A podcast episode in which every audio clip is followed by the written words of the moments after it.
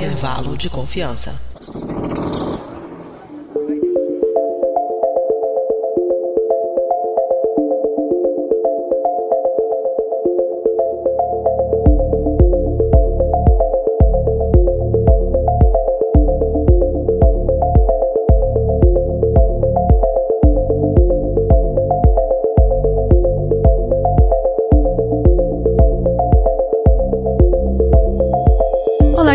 Queridos ouvintes, está começando mais um episódio do Intervalo de Confiança, uma distribuição uniforme de pensamento crítico. Está começando o Intervalo de Confiança número 45, mas ele é o nosso episódio 98, segundo a todos os nossos cronogramas malucos, né? E o episódio vai começar logo logo, mas como sempre, a gente tem um papo, né, super rápido com a Mari. Nossos recadinhos. Já voltamos.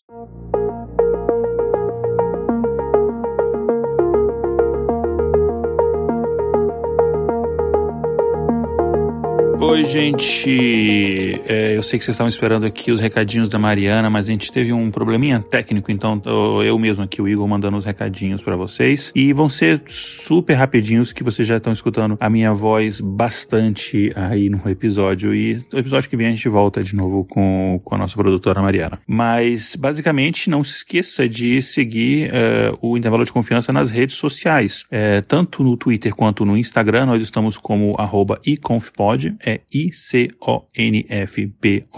E no Facebook nós temos a página Intervalo de Confiança, você pode pesquisar lá. E agora nós também estamos no YouTube, você pode entrar no post desse episódio e pegar ali direitinho o link para o nosso YouTube. A gente não tem um número ainda de assinantes suficiente para a gente ter uma URL bonitinha, por isso a gente pede para todo mundo assinar, para a gente chegar num número bacana ali de assinantes, para a gente ter uma URL legal para poder é, divulgar para vocês. É, mas você pode entrar no post do episódio e tem lá o link para o nosso YouTube ou ou mesmo você pesquisar lá intervalo de confiança, só que vai aparecer várias coisas que não são a gente, enfim. A gente está postando lá conteúdo exclusivo, é o Mais Valia da Carla Braga tá indo agora direto pro YouTube e o meu programa, o Teorema de Segunda, também está indo direto pro YouTube, além dos áudios brutos, as gravações sem edição também estão indo para lá após o lançamento dos episódios. Se você quiser ouvir a gravação ao vivo, você pode então se tornar um apoiador do intervalo de confiança e assim também ajudar na divulgação científica. Você pode entrar em intervalodeconfianca.com.br barra apoie para você ver as opções de apoio. Você pode começar nos apoiando a valores pequenininhos que começam a cinco reais por mês, o que dá menos de 20 centavos por dia, ajuda a gente bastante você está ajudando aí na divulgação científica, ok? Então vamos agora voltar para o episódio. Mais uma vez, desculpa aí pelo nosso imprevisto aqui na parte dos recadinhos, mas o episódio ficou bem legal. Escutem lá. Um abraço, tchau, tchau. Até a próxima.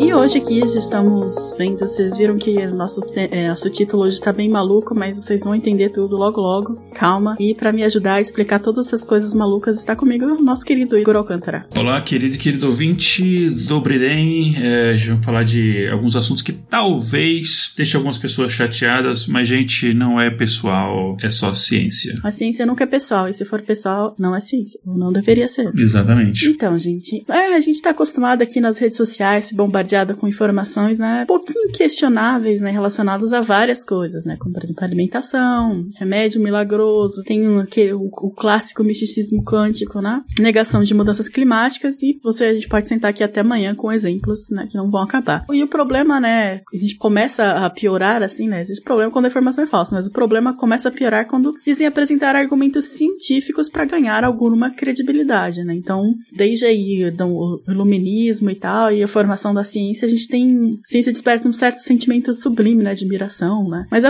a pseudociência também produz esse, esse sentimento, né? Esse efeito. Né? Como que a gente vai diferenciar, né? Porque a pseudociência ocupa lacuna que não são ocupadas quando a ciência é bem entendida, né? Então, quando tem algum momento ali que a gente não entendeu direito, tipo, por exemplo, é, eu gosto do exemplo quântico, né? Tipo, ninguém entende o que, que é, então o espaço tá aberto para as pseudociências aparecerem, né? E o Carl Sagan, no seu famoso livro O Mundo Assobrado pelos Demônios, escreve que muitas pessoas nutrem nutrem uma paixão não correspondida pela ciência, né? O autor afirma que 95% dos norte-americanos são analfabetos científicos. Isso são dados da época do livro, né? E esse percentual é igual ao número de afro-americanos, né, que eram analfabetos quando havia penalidades severas para quem ensinasse um escravo a ler. Então, a gente não tem nenhuma penalidade contra pessoas ensinar, serem ensinadas cientificamente, né? Mas a quantidade de pessoas analfabetas científicas são a mesma coisa. Não tem nenhuma penalidade, você vai ser só chamado de comunista, mas tirando isso, tá tranquilo. Que, segundo as pessoas, pode ser uma penalidade ou pode ser um elogio, depende de onde você está vindo. Né? É, fica aí, fica aí a, a, a questão, né? Como tudo, né, na, na humanidade, né, quando existe uma brecha, certos grupos se aproveitam, né, então eles se aproveitam da ciência e de, da, das técnicas e procedimentos para apresentar coisas que não são nada científicas, né, e como, o que que diferencia, então, a ciência e a pseudociência? Como que, a, a, que as pessoas se aproveitam do analfabetismo científico para vender pseudociências dignas de, de credibilidade? Quando a gente fala vender, não é só vender como ideia, mas literalmente vender mesmo. E por que que acreditamos no que acreditamos? Então, esse é o tema do intervalo de confiança de hoje, certo, Igor? É, exatamente. E uma, você citou o Carl Sagan no começo, né? Ele tem um termo que a gente não vai aplicar, a gente não vai falar de religião aqui, que fique claro. É, a gente simplesmente falou. Isso é um tema espinhoso. É, não, porque é um outro assunto, né? A gente não está falando das coisas que não são científicas. A religião é outro aspecto, e eu, na minha, eu tenho uma opinião pessoal que a religião não precisa competir com a ciência. Cada um tem a sua área de atuação e está tudo bem se, enfim, desde que você mantenha o estado laico, obviamente, para mim está tudo tranquilo você ter sua fé e tal, beleza, a gente vai falar disso. Mas o Carl Sagan ele tem um termo interessante que ele chama é, o Deus das lacunas, né? O é God of the Gaps no original inglês, que é basicamente o seguinte, que é o pessoal. Só que eu vou tirar, vou retirar a palavra Deus e vou colocar aqui é, explicações malucas. Então, basicamente é o seguinte: todos aqueles pedaços de informação, é, aqueles pedaços de coisas que você não conhece, as pessoas metiam uma explicação maluca no meio. É, antigamente era, é, tipo, era Deus, mas eu vou colocar aqui explicações malucas. Então, por exemplo, é, eu não entendo ou entendo muito pouco um determinado assunto, e aqueles pedacinhos que eu não entendo, eu coloco qualquer coisa ali,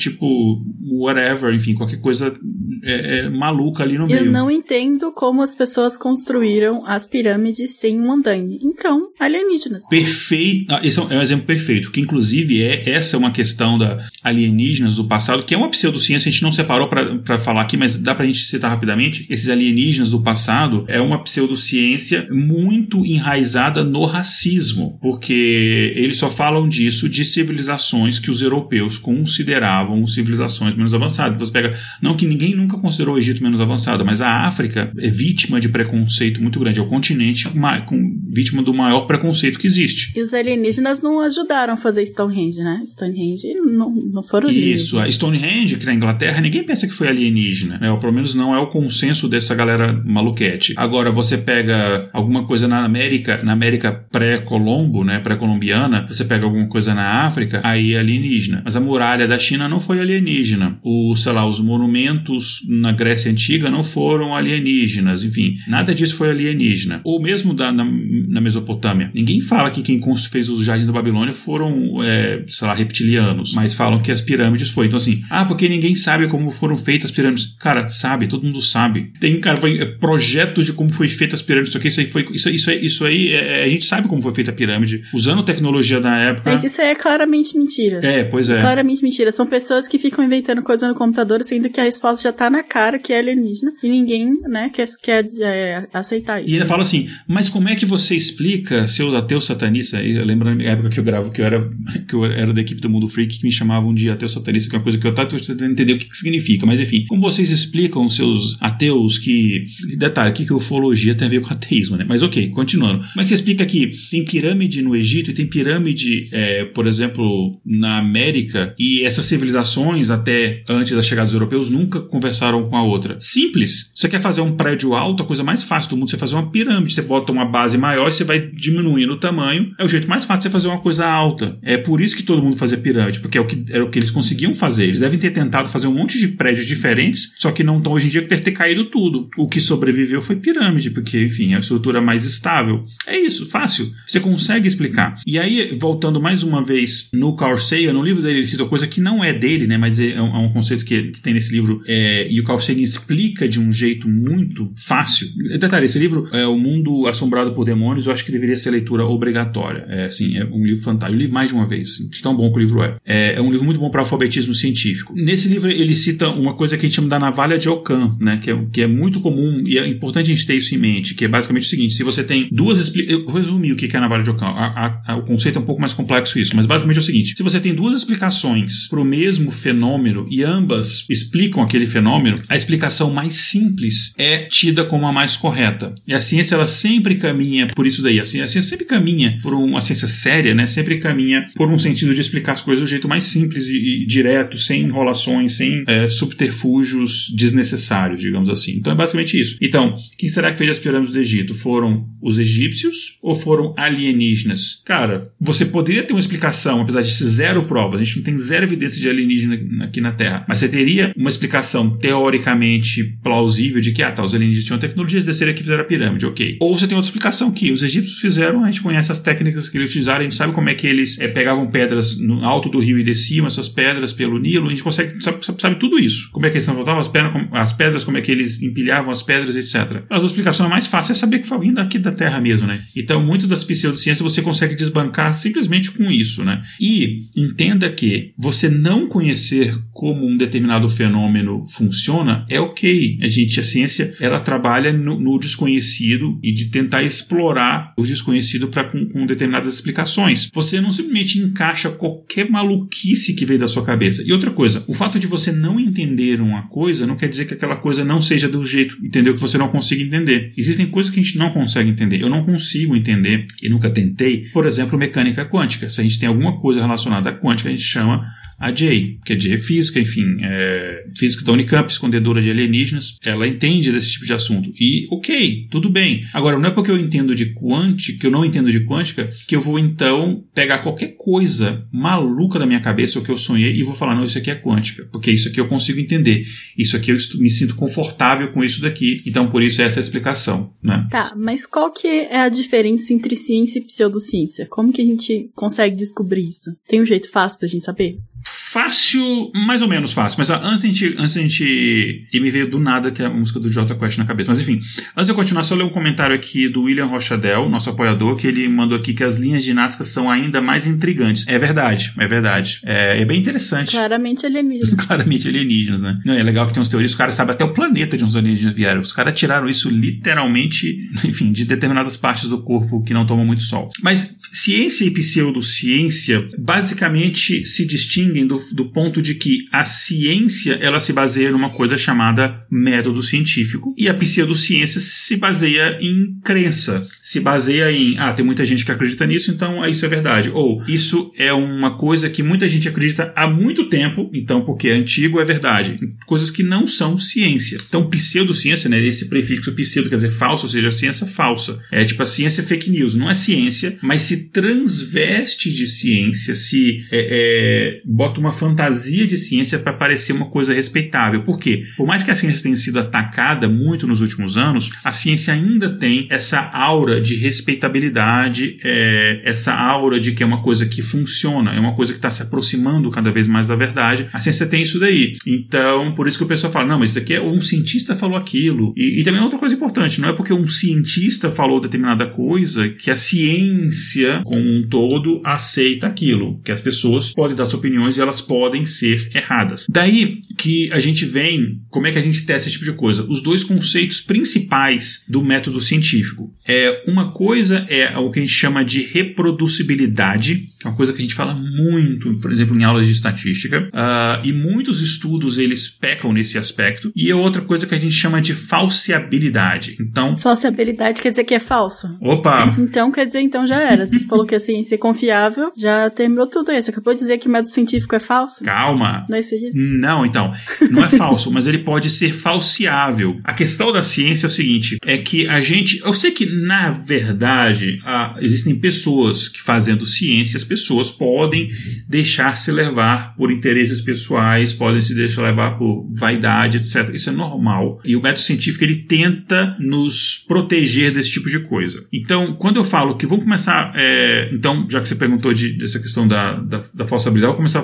falsabilidade. O que é falsabilidade? Isso aí ele vem do, do talvez um dos maiores filósofos da ciência, né, um dos teóricos do método científico, que é o Karl Popper. A gente estuda metodologia científica, estuda, enfim, método científico, você estuda o Karl Popper basicamente o tempo inteiro. A questão da falsabilidade é o seguinte: apesar de ter essas questões pessoais nas, na, das pessoas que fazem a ciência, a ciência em si ela não pode ser pessoal, como você falou. Ou seja, a gente não pode ter um apego ao que a gente está estudando. Então a gente, a gente tem que ter um apego à busca pela verdade. Então Então, se você tem uma teoria, ela é falseável no sentido de que deve haver maneiras de se testar se a sua teoria ela é falsa. Então, basicamente, a falsibilidade é a possibilidade de você confrontar aquele conhecimento que você está tentando provar, enfim, é, com um critério que a gente consiga provar que essa coisa não é, não é verdadeira. Por exemplo, será que a Terra é plana ou a Terra ela é, é geodésica? Então, vamos botar esférica, né, só para simplificar o entendimento. Será que a Terra é plana ou ela é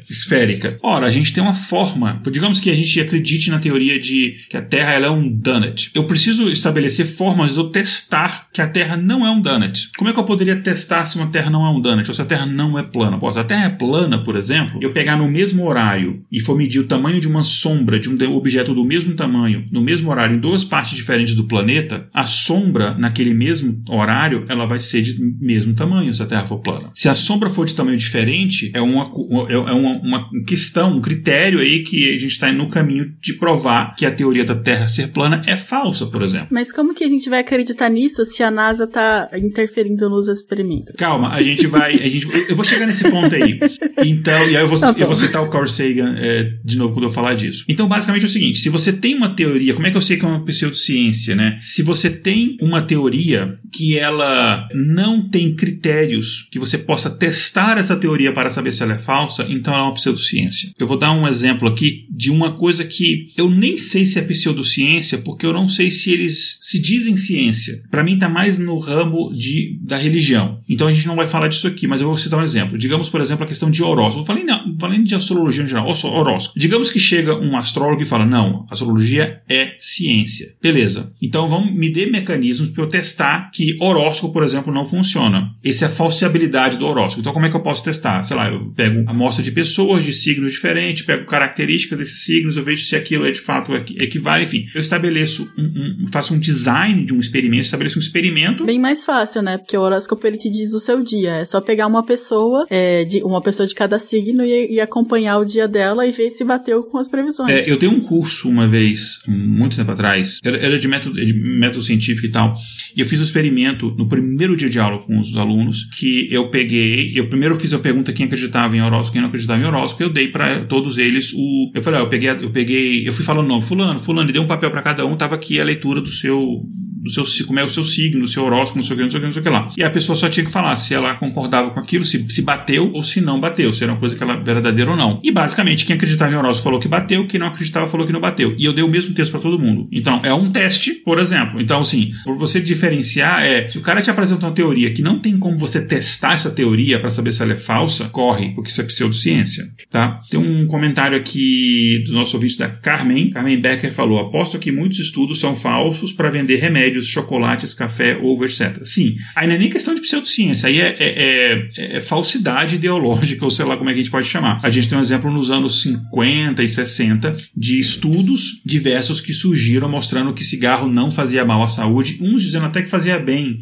à saúde, é, e esses estudos eram basicamente patrocinados por indústria de cigarro. Então eram completamente falsos, dados completamente inventados ou manipulados ou enviesados. E a gente pensa, pô, a gente está livre disso, né? Não. Ano passado teve estudo mostrando que cigarro protegia contra a Covid, aí você vai ver esses estudos foram bancados por quem? Pela indústria tabagista. Ou seja, esse tipo de coisa acontece. Protege contra a Covid porque você morre antes. Isso. E daí eu entro no segundo critério, que é o seguinte: é, os dados vieram, mas aí esses dados chegando e uma pessoa que está fazendo o estudo testando os dados, ele pode até falar: ó, os dados eles são falseados, você pode testar, tá aqui os dados. Tá, mas será que esses dados estão certos? Será que eu consigo replicar esse estudo? Estudo? Será que esses dados não foram, sei lá, todo resultado que deu contra o que você queria, você não apagou esses, essas informações e eu nunca vou ficar sabendo? Daí vem o segundo critério que eu falei, que é de reprodutibilidade. Reprodutibilidade é o seguinte: você tem que dar mecanismos para as pessoas reproduzirem o seu estudo. Por exemplo, eu estava estudando recentemente alguns artigos na, na área que eu estou estudando atualmente, que é a parte de, de, é, inteligência artificial aplicada à genética, né? principalmente para previsão é, de previsão de diagnóstico de câncer é, de forma precoce. E aí eu teve uns estudos que eu me baseei que você pega no corpo, quando o, quando o paper é bem escrito, ele tinha todo o procedimento laboratorial, como é que ele coletou o sangue da, das pessoas, e que temperatura aquilo foi armazenado, é, cada etapa, a centrífuga, como é que ele utilizou, a marca da centrífuga que ele utilizou, até a voltagem que ele, as máquinas foram ligadas. O cara colocou, e quando ele usou software para fazer sequenciamento genético, versão do software, o sistema operacional, cara, ele colocou tudo. Então você consegue pegar e fazer aquele, reproduzir aquele estudo, por isso reprodutibilidade. Você reproduzir aquele estudo, esse estudo foi feito na China, então, ah, vou tentar reproduzir esse estudo agora com pacientes do Brasil, por exemplo. E você segue os passos dele e aí você vê se você teve os mesmos resultados. Se você não teve os mesmos resultados, não quer dizer que o estudo do cara foi forjado ou está errado, não. Pode ser que seja o resultado que só se aplique, por exemplo, à população da China, e aí vem outra pessoa da Alemanha, faz, enfim. E a ciência vai colaborando e várias pessoas vão fazendo esse tipo de estudo, e aí você consegue chegar nisso. Um outro, um outro exemplo, é, parte da teoria da relatividade do Einstein, né, por exemplo, de que o espaço é curvo,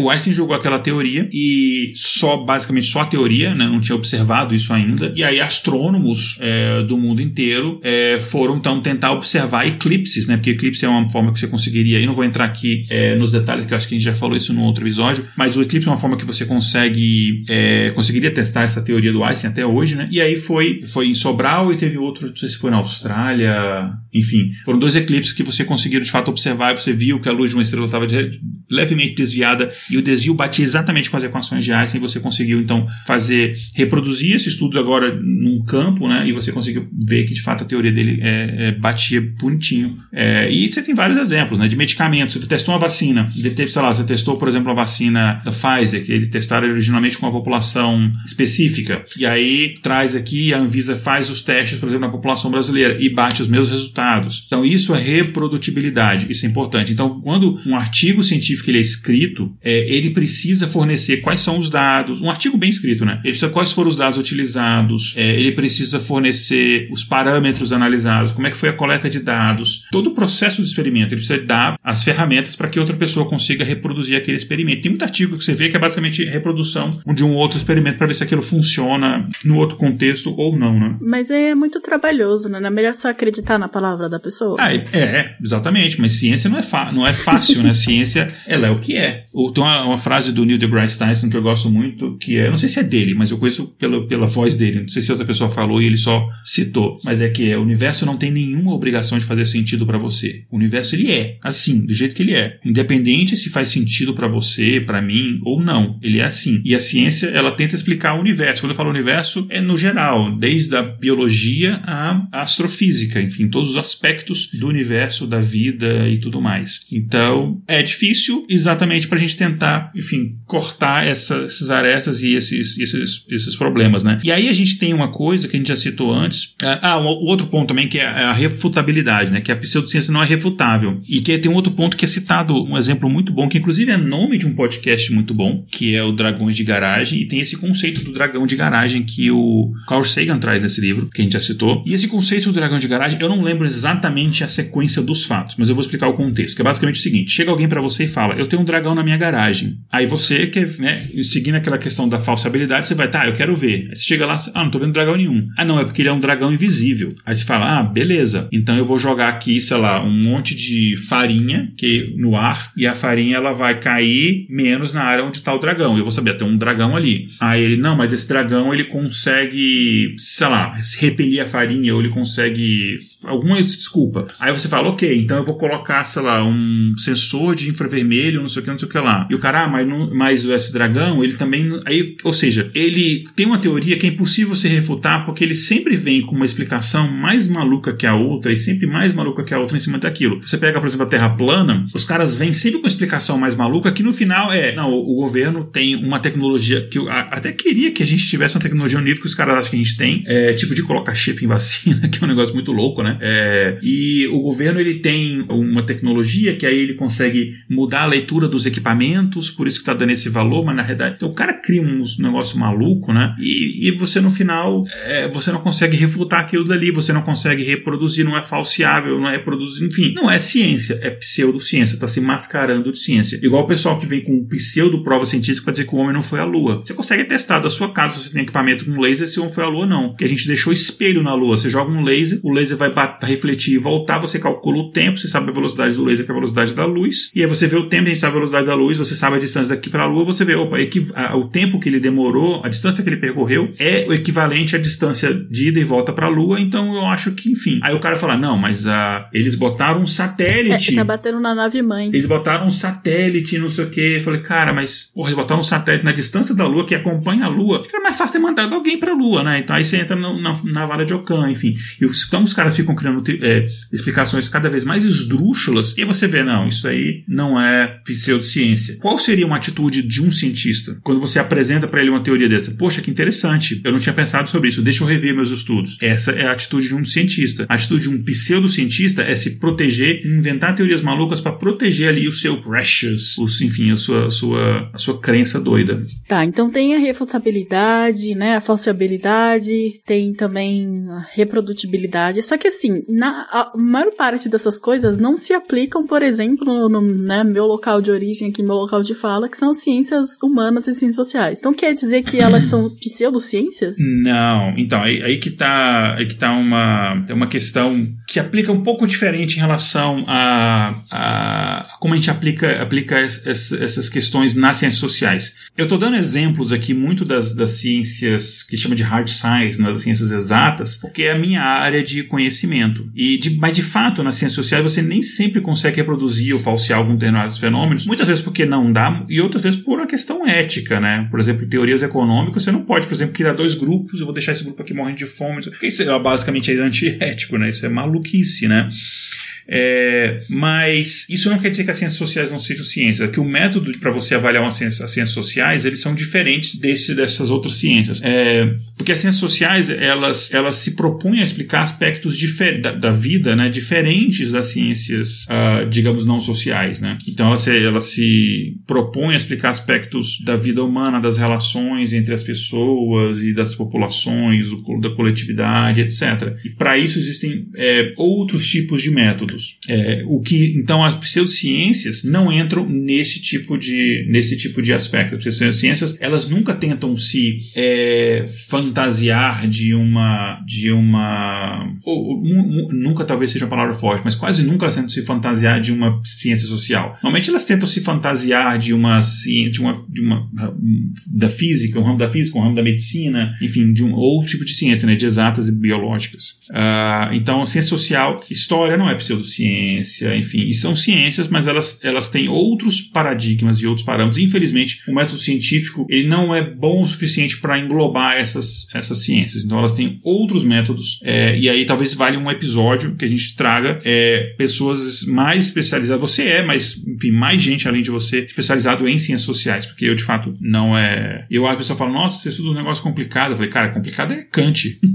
Então, é, não sou, não sou especialista, saí da faculdade faz muito tempo. Ah, então, perante todas essas coisas, né, perante todas as evidências e, né, contra-evidências, a gente mesmo assim escolhe acreditar, né? Então, nossa compreensão da realidade, ela é sofisticada, mas um pouco limitada. Então, nossas limitações podem nos levar a acreditar em explicações que se distanciam da realidade, distanciam da realidade. Não porque existem evidências de que aquela explicação seja boa, mas porque a gente quer acreditar, né? Então, I want to believe, o clássico, né, do, do arquivo X.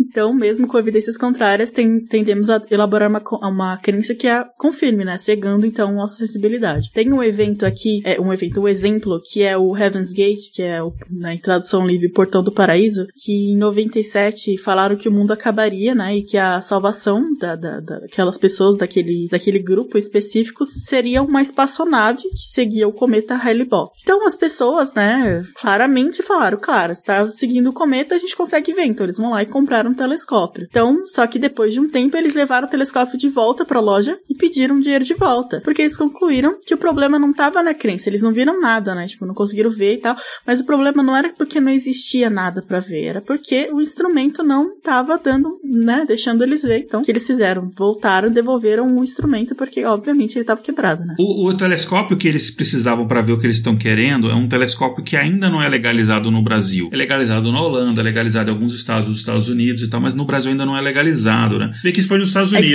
faltou essa peça, né? É, então, faltou essa peça no, quando eles compraram o telescópio, né? É, então, então era... Se fosse atualmente na Califórnia, talvez viesse junto. Então, na época não era legalizado, mas enfim, na Califórnia eles cons conseguiriam esse telescópio que eles queriam para poder ver isso aqui. pois é. Também tem aqui a questão das lacunas, mas você já explicou é, antes sobre isso. E aí, só um parêntese assim do que a gente tá falando. A gente tá falando muito sobre como a ciência, apesar de todos os ataques e tal, é um, coisas que as pessoas acreditam e confiam, até porque ninguém se daria de trabalho de revestir uma ideia ou, ou revestir uma coisa em uma, um, uma manta ou numa máscara de alguma coisa que as pessoas não acreditam e, né, e abominam. Então, se existem pseudociências, é porque a ciência tem uma certa credibilidade que as outras coisas estão tentando emprestar, né? Então, é, tem uma pesquisa aqui de 2018 que é a Welcome Global Monitor, que ela foi feita com 140 mil pessoas de 144 países e mostrou, né, entre outros, outros, né, teve brasileiros também, da amostra de brasileiros, 35% delas, deles desconfiam da ciência e que um em cada quatro acredita que a produção científica não contribui para o país. Isso, né, não vai soar, soar como nenhuma surpresa, né, perante o, o, o estado que nos encontramos atualmente com a ciência. Acho engraçado se você olhar os resultados do primeiro turno da, da última eleição, esses 35% é muito próximo de algum determinado número, de algum. Enfim, deixa pra lá. Tô querendo afirmar nada, não, mas ok. E 13%, ó, 13% dos brasileiros entrevistados afirmaram ter muita confiança na produção científica. Então, infelizmente, ele é um número pequeno, mas ainda bem, bem representante, ainda bem, um número bem substancial. Então, as entrevistas foram feitas e compiladas pela Gallup, é, e os resultados foram divulgados na revista Science. Então, é, essa foi a parte da, da amostra dos brasileiros, mas no mundo inteiro, somente 18% das pessoas afirmaram ter muita crença, na, muita confiança na produção científica, né? Os rankings de países que mais confiam nas ciências, o Uzbequistão está no topo,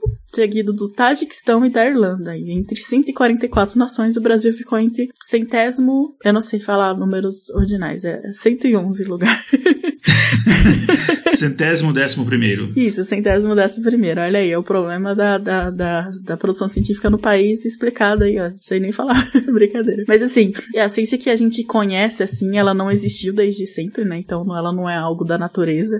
Ela foi uma coisa que foi criada muito depois do iluminismo e teve, né, muitas coisas positivistas em cima. Então teve um auge no século XIX e, querendo ou não, pelo menos a questão de, de visão do público, né? A visão do, do popular, vamos dizer assim, essa pesquisa mostra uma certa diminuição na, na confiança, né, da, na ciência em si. Mas querendo ou não, muitas das nossas coisas que a gente faz hoje em dia, é, do, do nosso vocabulário mesmo, enquanto, enquanto é, sociedade, tem coisas da ciência, né? Então a gente usa termos científicos, a gente usa. Então, coisas que têm esse verniz científico ainda trazem muita confiança e muita admiração. Então, por isso, as pseudociências, né, continuam crescendo, mas aí talvez uma, uma transferência tão óbvia, né, do o que é ciência e se você confia nela, é uma coisa que já tá diminuindo. E eu lembro que, acho que foi o Carl Sagan também que falou em algum episódio do Cosmos que ele, é, a gente tá cada vez mais no mundo que é, precisa da ciência e da tecnologia, não no mundo completamente criado em cima da ciência e tecnologia, mas é uma ciência e tecnologia que 90% das pessoas não sabem dominar ou ao menos explicar, né? Então, é, isso vai gerar um conflito bem grande assim no futuro, que as pessoas não conseguem explicar como que a realidade dela funciona, né? Então,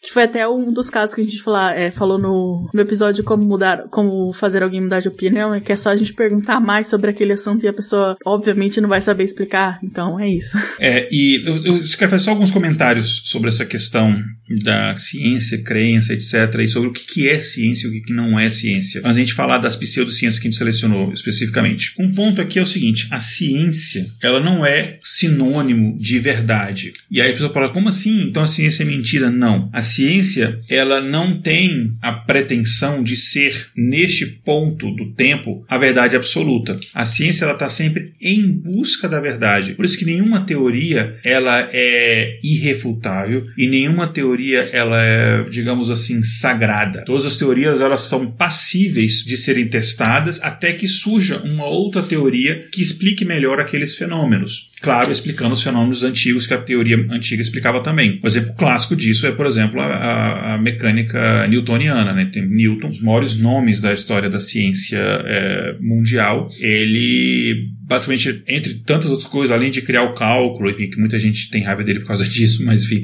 E inventar a gravidade, né? Que antes dele as pessoas voavam. Exatamente, ninguém mais pode, enfim, agora as pessoas têm que usar escada, elevador, antigamente não precisava disso, né? Todo mundo flutuava. Mas, brincadeiras à parte, o Newton ele explicou como funciona funcionava o mundo, enfim, a gente conhece as leis de Newton, etc. E aquilo explicava muito bem as coisas do nosso mundo, da nossa escala de grandeza. Mas quando você tenta observar o universo, não explica tão bem. É tanto que o Newton não conseguiu explicar, por exemplo, a órbita de Mercúrio. Daí você vem Einstein com a relatividade explicar esses fenômenos que Newton não conseguiu. E a teoria de Einstein ele explica os fenômenos newtonianos e vai além. Então ele, ele enfim, ele explicou a questão da, da, da luz e, enfim, de coisas que viajam a velocidades inferiores à luz, né? Porque você tem duas teorias da relatividade, né? A, a restrita ou específica, sei lá, e a relatividade geral. Mas enfim, então, e é normal. Ninguém ficou assim, nossa, o Newton é um lixo, não tem nenhuma importância. Assim como mesmo as teorias do Galileu ou do Copérnico, vêm outras teorias posteriores explicam melhor aquele universo e aquela pessoa ela tem uma importância irreverenciada pelo seu, seu contexto, sua importância histórica. Mesmo assim, as equações de Newton continuam sendo utilizadas porque elas explicam muito bem é, os fenômenos que acontecem aqui na Terra, na nossa grandeza, é, na nossa unidade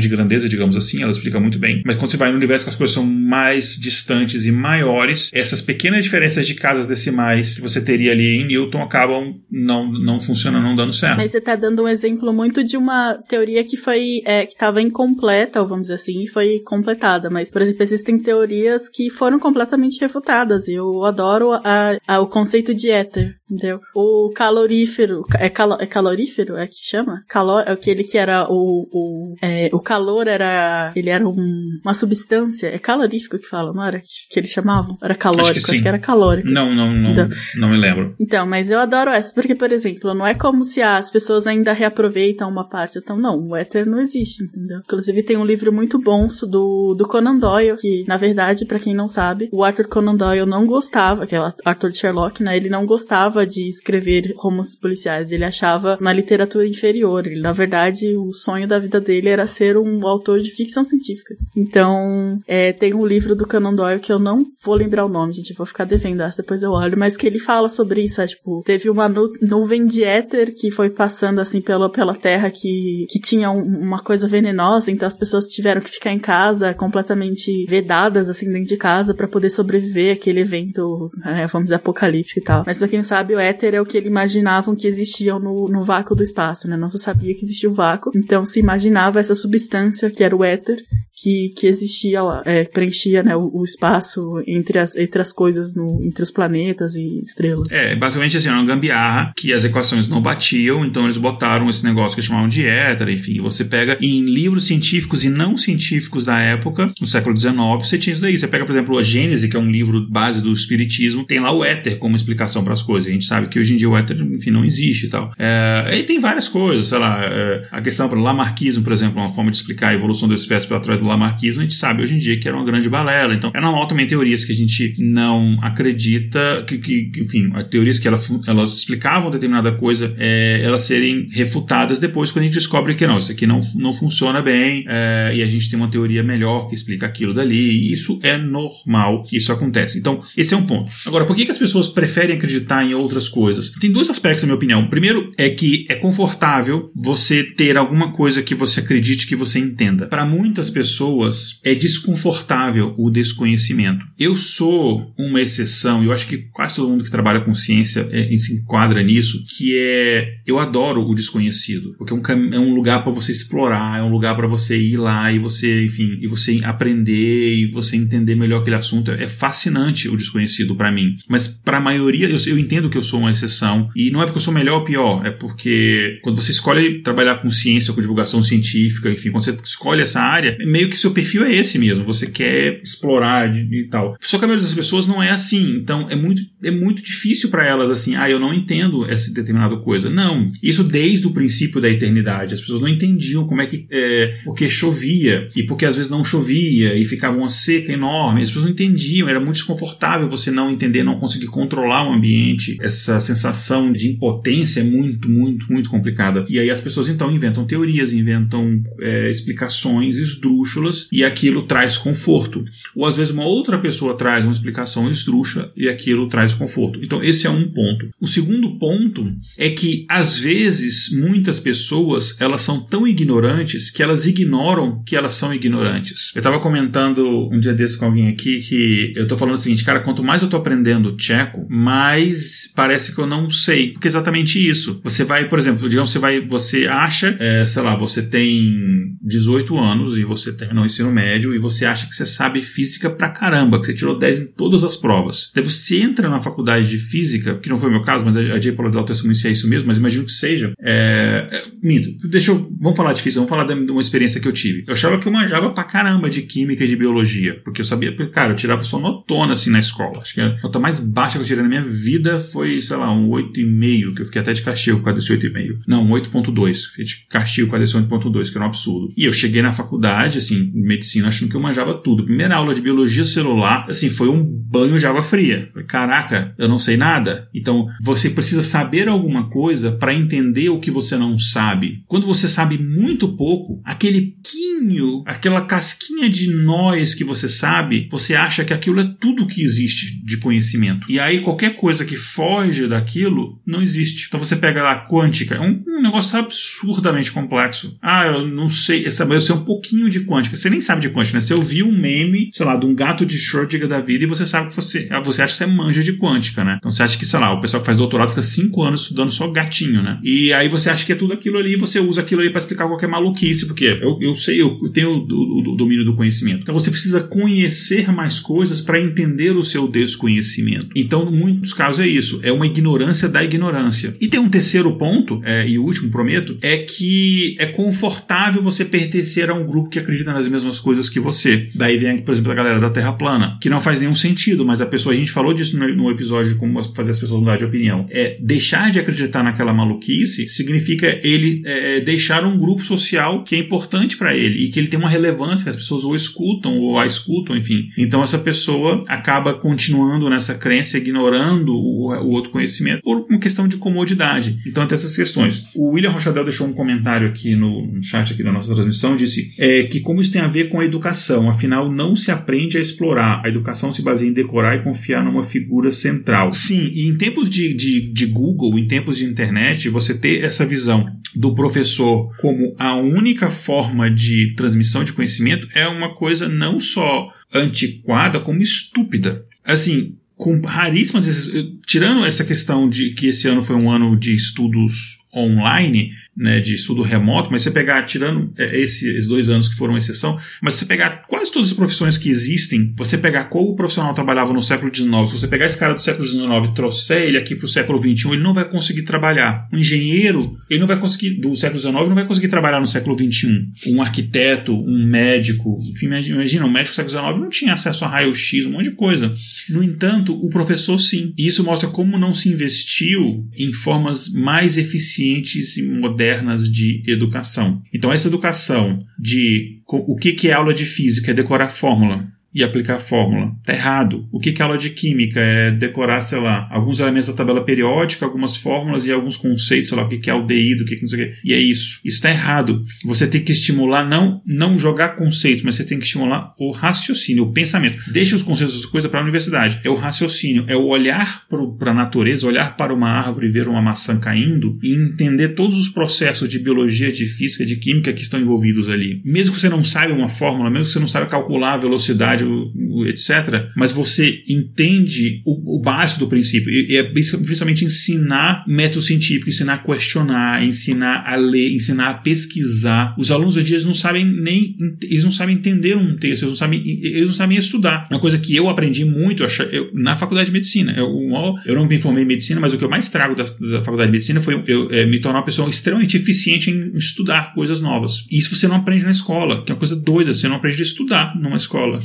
Claro que aí você tem pseudociências e pessoas acreditando em pseudociências porque elas não entendem como funciona a ciência. E eu acho que isso deveria ter sido ensinado na escola, mas não na teoria. Bota o pessoal para experimentar, faz os alunos trabalhar. Você vai ter que pegar e você vai ter que propor alguma teoria qualquer da sua cabeça e a gente, sei lá, maçãs verdes elas transmitem câncer, qualquer coisa maluca da sua cabeça. E a gente vai tentar estabelecer métodos para a gente testar isso daqui, um experimento para ver se é verdade. Esse tipo de coisa que engaja o aluno, que o professor não é o único detentor do conhecimento conhecimento, porque hoje em dia na internet você consegue refutar um professor facilmente, é, mas que ele é um parceiro na busca do conhecimento, um facilitador, é muito mais interessante. Só que você fazer isso, você tem que pagar bem o professor, porque não adianta você querer que o professor faça isso se ele está trabalhando em três turnos para sobreviver. Então você tem que tratar o professor com dignidade, você tem que botar o professor no centro da discussão. Enfim, é igual aquele meme, né? Isso é verdade, mas vocês não estão prontos para discutir isso. E as pessoas que não acreditam que você falou na, da pesquisa, pessoas que acham que a ciência não é importante, não existe nenhum zero, zero, nenhuma nação no mundo que, eu estou falando do mundo moderno desde quando a gente tem ciência, obviamente, que se desenvolveu sem investimento em ciência e educação. Não existe. Você pega a Coreia do Sul, você pega qualquer lugar, você pega a China, você pega qualquer lugar que se desenvolveu, economicamente, inclusive, houve um investimento absurdo, pesado em ciência e desenvolvimento e educação. Senão você vai ser sempre um escravo do que é desenvolvido e feito lá fora e vai pagar mais caro por isso. Desculpa o desabafo. então, gente, agora a gente vai passar para algumas pseudociências escolhidas, né? Mas antes da gente entrar nessa parte, eu quero falar, falar um pouco, já que o, o Igor também teve desabafo, quero falar um pouco do meu ponto de vista de aluno de humanas. Eu não gosto de separação, né? Mas, né, às vezes elas no, no, nos, nos cabem. É que é assim, só vou fazer a provocação e depois a gente continua, tá? Que do mesmo jeito que existe é, crenças aí por aí de, de né, diversas coisas e as pessoas acreditam fielmente e piamente em uma coisa, existe também a crença na ciência. Olha que engraçado. A crença na ciência é algo que é muito recente, né? Obviamente, desde que se tem ciência, mas existe a, a criação desse, desse tipo de pessoa, que é uma pessoa que não aceita nenhum outro tipo de conhecimento que não seja o conhecimento científico, que é uma pessoa que qualquer coisa que não entre dentro daquela caixinha do método científico é uma pseudociência, até coisas que não se propõem como ciência. Então, então, eu gosto de chamá-lo de ceganistas, né? Que são os, né, os, os seguidores é, fervorosos de Carl Sagan. Apesar de eu gostar do Carl Sagan, eu acho que é só uma provocação, assim, de que a gente também não pode nem ir para tanto para um lado quanto para o outro, assim. Como o Igor disse, a ciência, ela é um método, a ciência é uma busca verdade, a ciência não é o fim por si só. Então, a crença cega na ciência também, olha só, é uma pseudociência, viu? É, eu concordo 100%. E normalmente essas pessoas, elas não conhecem de fato o método científico, elas conhecem superficialmente e tal. E outra coisa, é, tem coisas que elas não estão pretendendo ser ciência ou não deveriam, e ok, e você não tem que tentar ficar é, convertendo ninguém. É, não, só outro parênteses, normalmente essas pessoas, para o que, que é ciência para ela? É, é, as hard science, né? Que você falou, sim, né? Ciência é o que? É física, biologia, química e matemática. O que não cabe nisso, nessas coisas, não é ciência e é uma pseudociência. Normalmente essas pessoas têm uma definição muito estreita do que, que é ciência e o que, que não é. Não, sim, é, você não pode excluir as ciências humanas disso. Eu sempre falo aqui, por exemplo, o pessoal das ciências humanas tem que entrar no debate, por exemplo, de inteligência artificial, desse tipo de coisa. Eles precisam urgente, a gente precisa da ajuda das ciências sociais, a gente tem que trabalhar em conjunto, como um time, porque se deixar só na nossa mão a gente vai fazer Skynet, eu sempre falo isso. Mas, é, gente, cada um, assim, não, não, precisa, não precisa ser uma competição muitas coisas. Como eu falo, por exemplo, eu acho super babaca é, o pessoal que, sei lá, acabou de ler o Carl Sagan, normalmente é o pessoal que está iniciando, tipo é noob, assim. Ah, eu li o Carl Sagan aqui, conheci o método científico aqui e ali, é, ouvi uns dois podcasts, espero que um deles seja um intervalo de confiança sobre ciência, e eu acho que eu sou o sabichão, e aí você fica lá, entrando, sei lá, em site de determinada religião, tentando refutar, entre aspas, pessoas e tal. Cara, a religião, por exemplo, o pessoal está usando a religião como religião, não está, por exemplo, tem, obviamente, se a pessoa está tentando é, é, interferir no Estado laico, se a pessoa está tentando interferir no direito, nos direitos da, das mulheres, da comunidade LGBT, com supostos argumentos científicos, de, ah, isso não é natural, tipo de coisa, aí ok, aí é, quem conhece um pouco mais de ciência tem que, enfim, é, levantar a voz e se opor àquilo. Mas tirando esses casos, cada um no seu rolê e pronto. Eu, eu, cara, eu de fato acredito, eu não acho que religião e ciência tem que ser inimigos. Acho que pode ser cada um na sua área e de boa, dá para conviver em paz, tranquilo. Existe muito cientista, inclusive cientistas vencedores de Nobel, que tem religião e não tem problema nenhum nisso. Que quando ele vai fazer ciência, ele deixa a religião em casa e tranquilo. Ele consegue conciliar aquilo na cabeça dele e beleza, cara. Não tem problema nenhum. Sério. É, então vamos, vamos ser menos chato também. Né? Agora, eu sou a primeira pessoa que vou falar e vou falar alto quando você vê alguma coisa que ela tá prejudicando as pessoas de fato, né? Quando tem um charlatanismo e tal. Aí já é outra coisa, que aí tá usando a ciência, é, a pseudociência, enfim, tá fingindo que é ciência para enganar as pessoas. Aí, mas não é o que eu tô falando.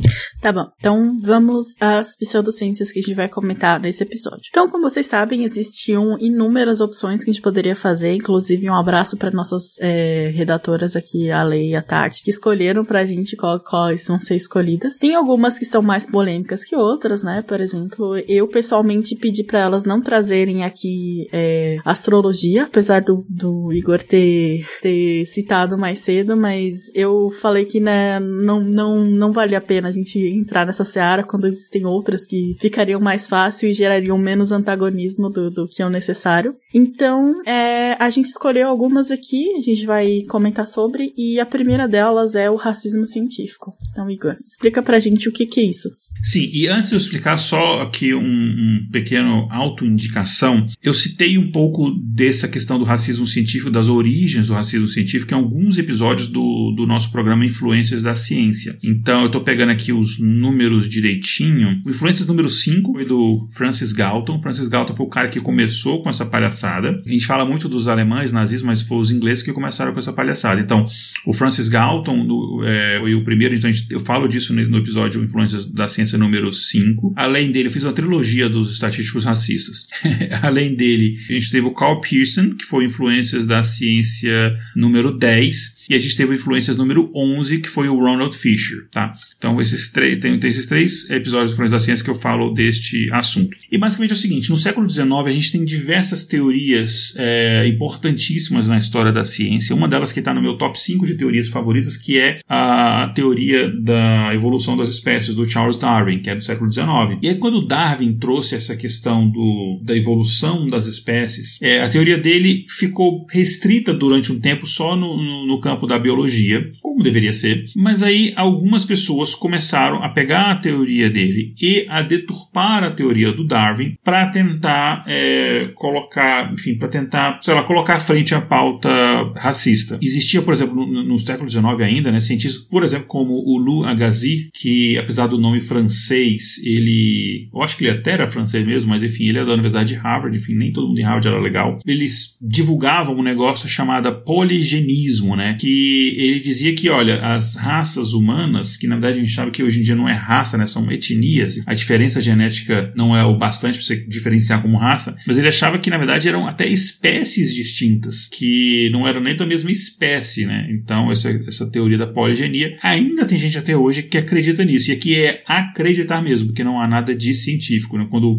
quando veio a genética, depois com Mendel, e hoje em dia a gente tem a genética muito avançada depois do projeto Genoma, ali no, por volta ali do final do século XX, a gente conhece muito bem o genoma para saber que não existe nem raça, né? Quanto mais espécies diferentes, né? E quando eu falo que não existe raça, eu não estou negando o racismo, tá, gente? É outra questão. Estou falando do ponto de vista genético, as diferenças genéticas entre é, uma pessoa de pele branca nascida na Noruega e uma pessoa de pele negra nascida na Nigéria são muito pequenas, às vezes menores do que duas pessoas nascidas na, na Nigéria, por exemplo. Vocês verem como é que, é, como é que são pequenas essas diferenças. Mas muitas pessoas utilizaram esses conceitos conceitos do darwinismo e, e, e conceitos de, de, antropometria, que né, basicamente você fazer medidas de tamanho de, do, do, do, crânio das pessoas, você fazer medidas do, sei lá, do tamanho de braço, proporção, etc. E para tentar a partir daí, essa, e detalhe, essas medidas elas eram interessantes, elas são importantes para a ciência, porque você consegue ver diferenças étnicas de uma população para outra, que você sabe que determinada população, determinada etnia, ela está mais propensa a determinadas doenças do que outra, e isso tá ok. Não é proibido você estudar diferenças entre etnias. O proibido é você tirar, não é proibido, mas enfim, o errado e, e moral é você usar isso como explicações para justificar, por exemplo, a escravidão. Então, esses, enfim, três personagens pais da estatística que eu falei, por exemplo, não vou dar muito detalhe porque no, nos influencers eu falo bastante disso, mas eu acho que foi até o Carl Pearson,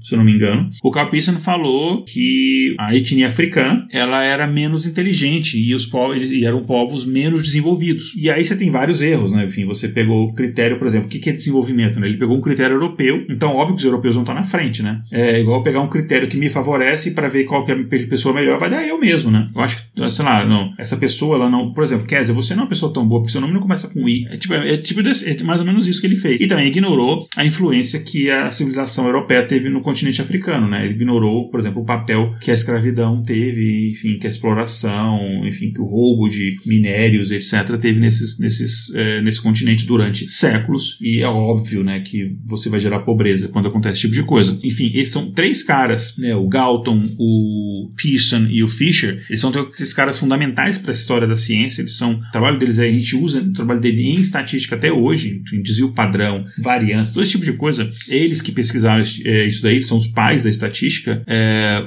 mas especificamente esse trabalho deles em relação ao darwinismo social, é, em relação a esse racismo científico, é, ele é, enfim, é uma mancha pesada na história da ciência e muita gente acreditou nisso. Mas, como eu disse, a ciência não é a verdade, é a busca pela verdade. Logo, você viu que isso não tinha nada de científico e, obviamente, hoje em dia é consenso no mundo científico que tudo isso é uma grande besteira, uma grande balela. Quando a gente foi conhecendo melhor as coisas. E daí da importância de trazer as ciências humanas também, que as ciências humanas têm um grande papel em você desbancar, é, por exemplo, por que será que em determinados conceitos de desenvolvimento humano, é, países da África eles saem piores do que países europeus. Tem explicações sociais para isso, que não tem nada a ver com biológico. Né? Então, basicamente, a questão do darwinismo social é isso: é você usar a explicação da, da, da seleção natural, da teoria da evolução das espécies do Charles Darwin, para justificar as diferenças sociais que existem entre as diferentes etnias. É você falar, por exemplo, que você pega por exemplo, nas prisões brasileiras e nos Estados Unidos, é, a, a população negra é muito maior do que a população branca. Um teórico do darwinismo social diria que isso é porque os negros eles têm uma tendência de serem mais violentos, sendo que a gente sabe que isso é mentira, não existe nenhuma coisa, nenhum nada, nenhum gene que torna uma determinada etnia mais agressiva ou mais pacífica do que a outra. O que existe é que há um viés na justiça que tende a prender mais as pessoas de pele negra do que pessoas de pele branca. Pessoas de pele branca culpadas de crimes são muito mais prováveis de serem inocentadas do que uma pessoa inocente isso é um dado real. A probabilidade de uma pessoa culpada, né, que depois você acaba descobrindo evidências no final e essa pessoa acaba sendo de fato condenada, uma pessoa branca culpada é mais provável de ser inocentada do que a pessoa inocente negra nos Estados Unidos. No Brasil, infelizmente, a gente não tem esse tipo de estudo, mas dificilmente vai ser um estudo sobre isso teria um valor diferente. Então isso é uma pseudociência, que basicamente eles tentaram justificar um racismo e isso aí foi utilizado, por exemplo, pela Alemanha nazista, mas não apenas. Os ingleses parece que esquecem que eles que inventaram essa teoria é, e tentam jogar a culpa. Não, os alemães são racistas, a gente é de boa, não é? é e então, basicamente, eles pegaram uma ciência, é, tentaram, é, usaram uma, um, um, racismo e tentaram maquiar aquilo de ciência para parecer que aquilo era verdade e a gente sabe que não era. E, e eles esquecem que se o critério fosse dentes, e quanto eles são é, retos, eles seriam subdesenvolvidos. Não, várias não é coisas. Resistência, resistência a doenças, força física. Você pega várias coisas, os europeus perdem de longe. Assim. É só você ver se tem, tem aquele programa lá, o, como é que é, o Largados e Pelados, acho que é assim que chama no Brasil. É, esse nome. Enfim, você pega, cara, pega aquelas americanas branca quase albina, tudo se lasca com queimadura e não sei o que e tal. Então você pegar a adaptação ao, ambiente, à natureza, por exemplo, é, sabe? Então é, é, é, é, enviesado, enfim, é errado, etc. Enfim, não existe, não existe tipo de coisa. É, tem, algum, tem um teorema de segunda que vai sair no nosso YouTube é, em breve, em que eu falo não desse assunto, mas eu cito essa questão de diferença genética e tal, que é de quão pequena é a diferença entre nós. Eu vou dar um spoiler aqui. A variação genética de toda a população mundial, você pega as duas pessoas mais diferentes geneticamente que você possa imaginar, sei lá, um esquimó do norte do Canadá com, uh, sei lá, um, uma pessoa da Indonésia, não sei.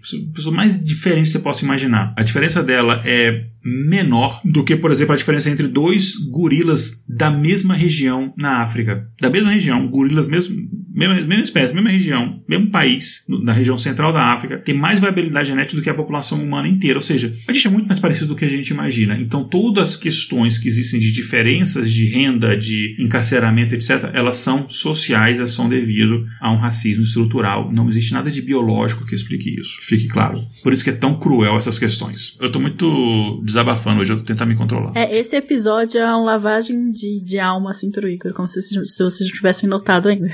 Desculpa. Então. Vou, tô tentando me controlar. Não, tô, tô adorando. Vou, vou pegar meu Rivotril aqui, continua. e agora, é, uma das teorias que, obviamente, pseudociências não poderiam deixar de fora que esse, esse episódio aqui é, é, é a mais famosa e, e melhor assim, explicável, que é a teoria, a teoria da nada terra plana. Então, é, como vocês sabem, né, Aristóteles, em 300 uh, uh, antes de Cristo, foi o primeiro a defender que a Terra era redonda, né? Então faz um pouquinho de tempo aí, né? Então, em 200 540 a.C., lembrando, gente, quem é, faltou à escola faz muito tempo, é, quando você tá antes de Cristo, você conta, né, diminuindo os valores. Então, 240 a.C. é depois de 300 a.C., tá? Então, ele comparou, Erastótenes comparou as sombras de duas cidades no mesmo, no meio do dia, né? Então, com conhecimentos geométricos e astronômicos da época, ele já foi possível calcular a curvatura do planeta Terra. E a observação do, é, do céu, de navios no horizonte, o conhecimento sobre gravidade, qualquer qualquer dessas coisas poderiam comprovar o formato da Terra, né? Obviamente, certo? Não exatamente, né? Então, para aquele, né, nosso, um tio querido com a graduação em Zap Zap, ou algum nosso primo é, pós-doutorado em conspiração da internet, não é tão óbvio assim. Então, para algumas pessoas, essas evidências científicas não querem dizer absolutamente nada. Então, para os terraplanistas, a, a planeta teria um formato de disco e seria coberto pelo firmamento em forma de domo, uma cúpula. Quem teve, quem co coloque aí depois no Google, gente, é como que é a Terra plana, sabe? Uma maquete da Terra plana e eu acho incrível, sabe? A, a criatividade deles de, de montar aquela, de pensar em como seria esse sistema, né? Então, nesse sistema, o Sol e a Lua seriam muito menores do que a gente imaginaria. Então, a,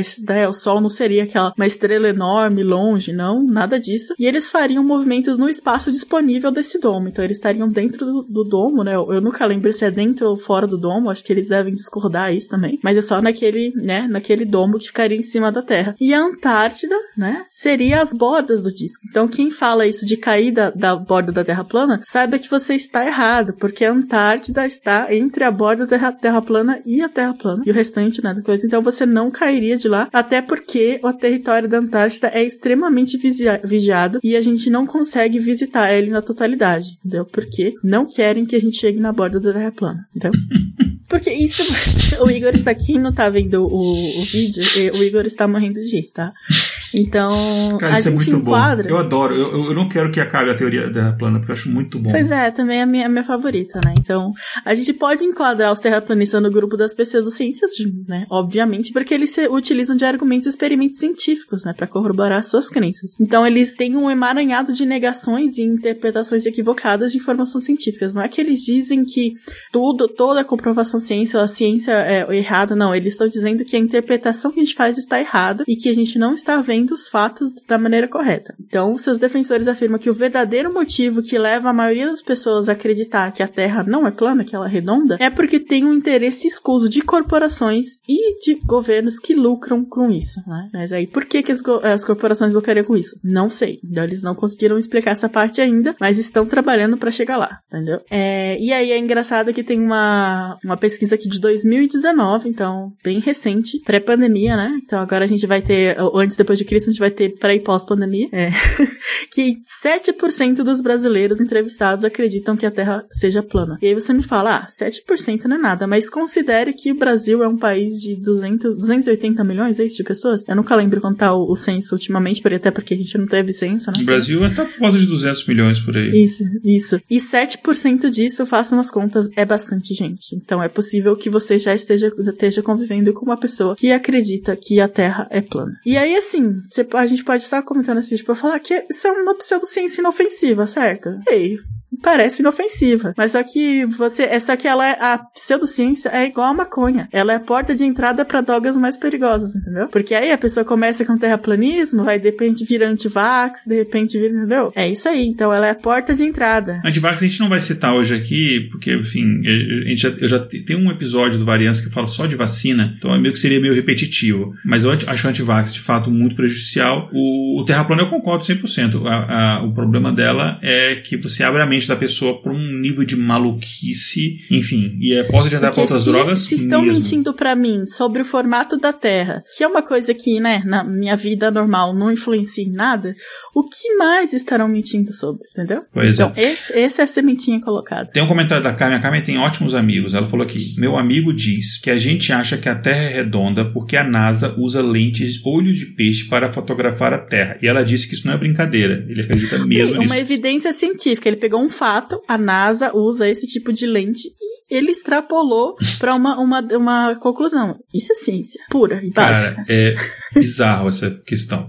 Enfim, é meio óbvio a minha indicação no final do episódio vai ter em relação a isso também. É, e é aquela coisa, né? A questão de você. Eu, eu acho que essas pessoas da, da, que acreditam em terra plana, que são anti-vax, assim, a gente, como divulgador científico, falhou com essas pessoas. É, a educação falhou com essas pessoas, porque você tem uma quantidade grande de pessoas que acreditam nesse tipo de coisa. Uh, dizem os terraplanistas que eles têm, eles têm é, apoiadores é, ao redor de todo o globo, né? Muito engraçado usar essa expressão, mas enfim.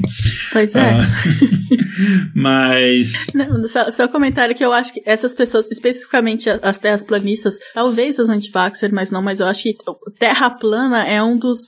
Meu, minha visão aqui completamente limitada, mas na minha visão é uma das pseudociências mais próximas da ciência. Porque eles utilizam todos, toda a metodologia, toda é, a base científica para provar que essa pseudociência é verdade. Então, por exemplo, em outras pseudociências que a gente comenta, tipo, não se tem esse esforço todo, né? É como se eles pegassem só um pedacinho e o restante eles, né, acreditam e, e criam. Mas a, a terraplan, é, terraplanismo, eles têm todo um, um, esforço quase científico de provar isso, entendeu? Então acho que é realmente isso. A gente falhou com eles, porque eram pessoas que dariam ótimos cientistas, são pessoas que estão indo pelo caminho certo, mas eles não conseguem chegar nas conclusões corretas. Né? Isso, exatamente. A gente entra em uma que eu posso colocar várias aqui, na verdade, que é o que eu chamo de.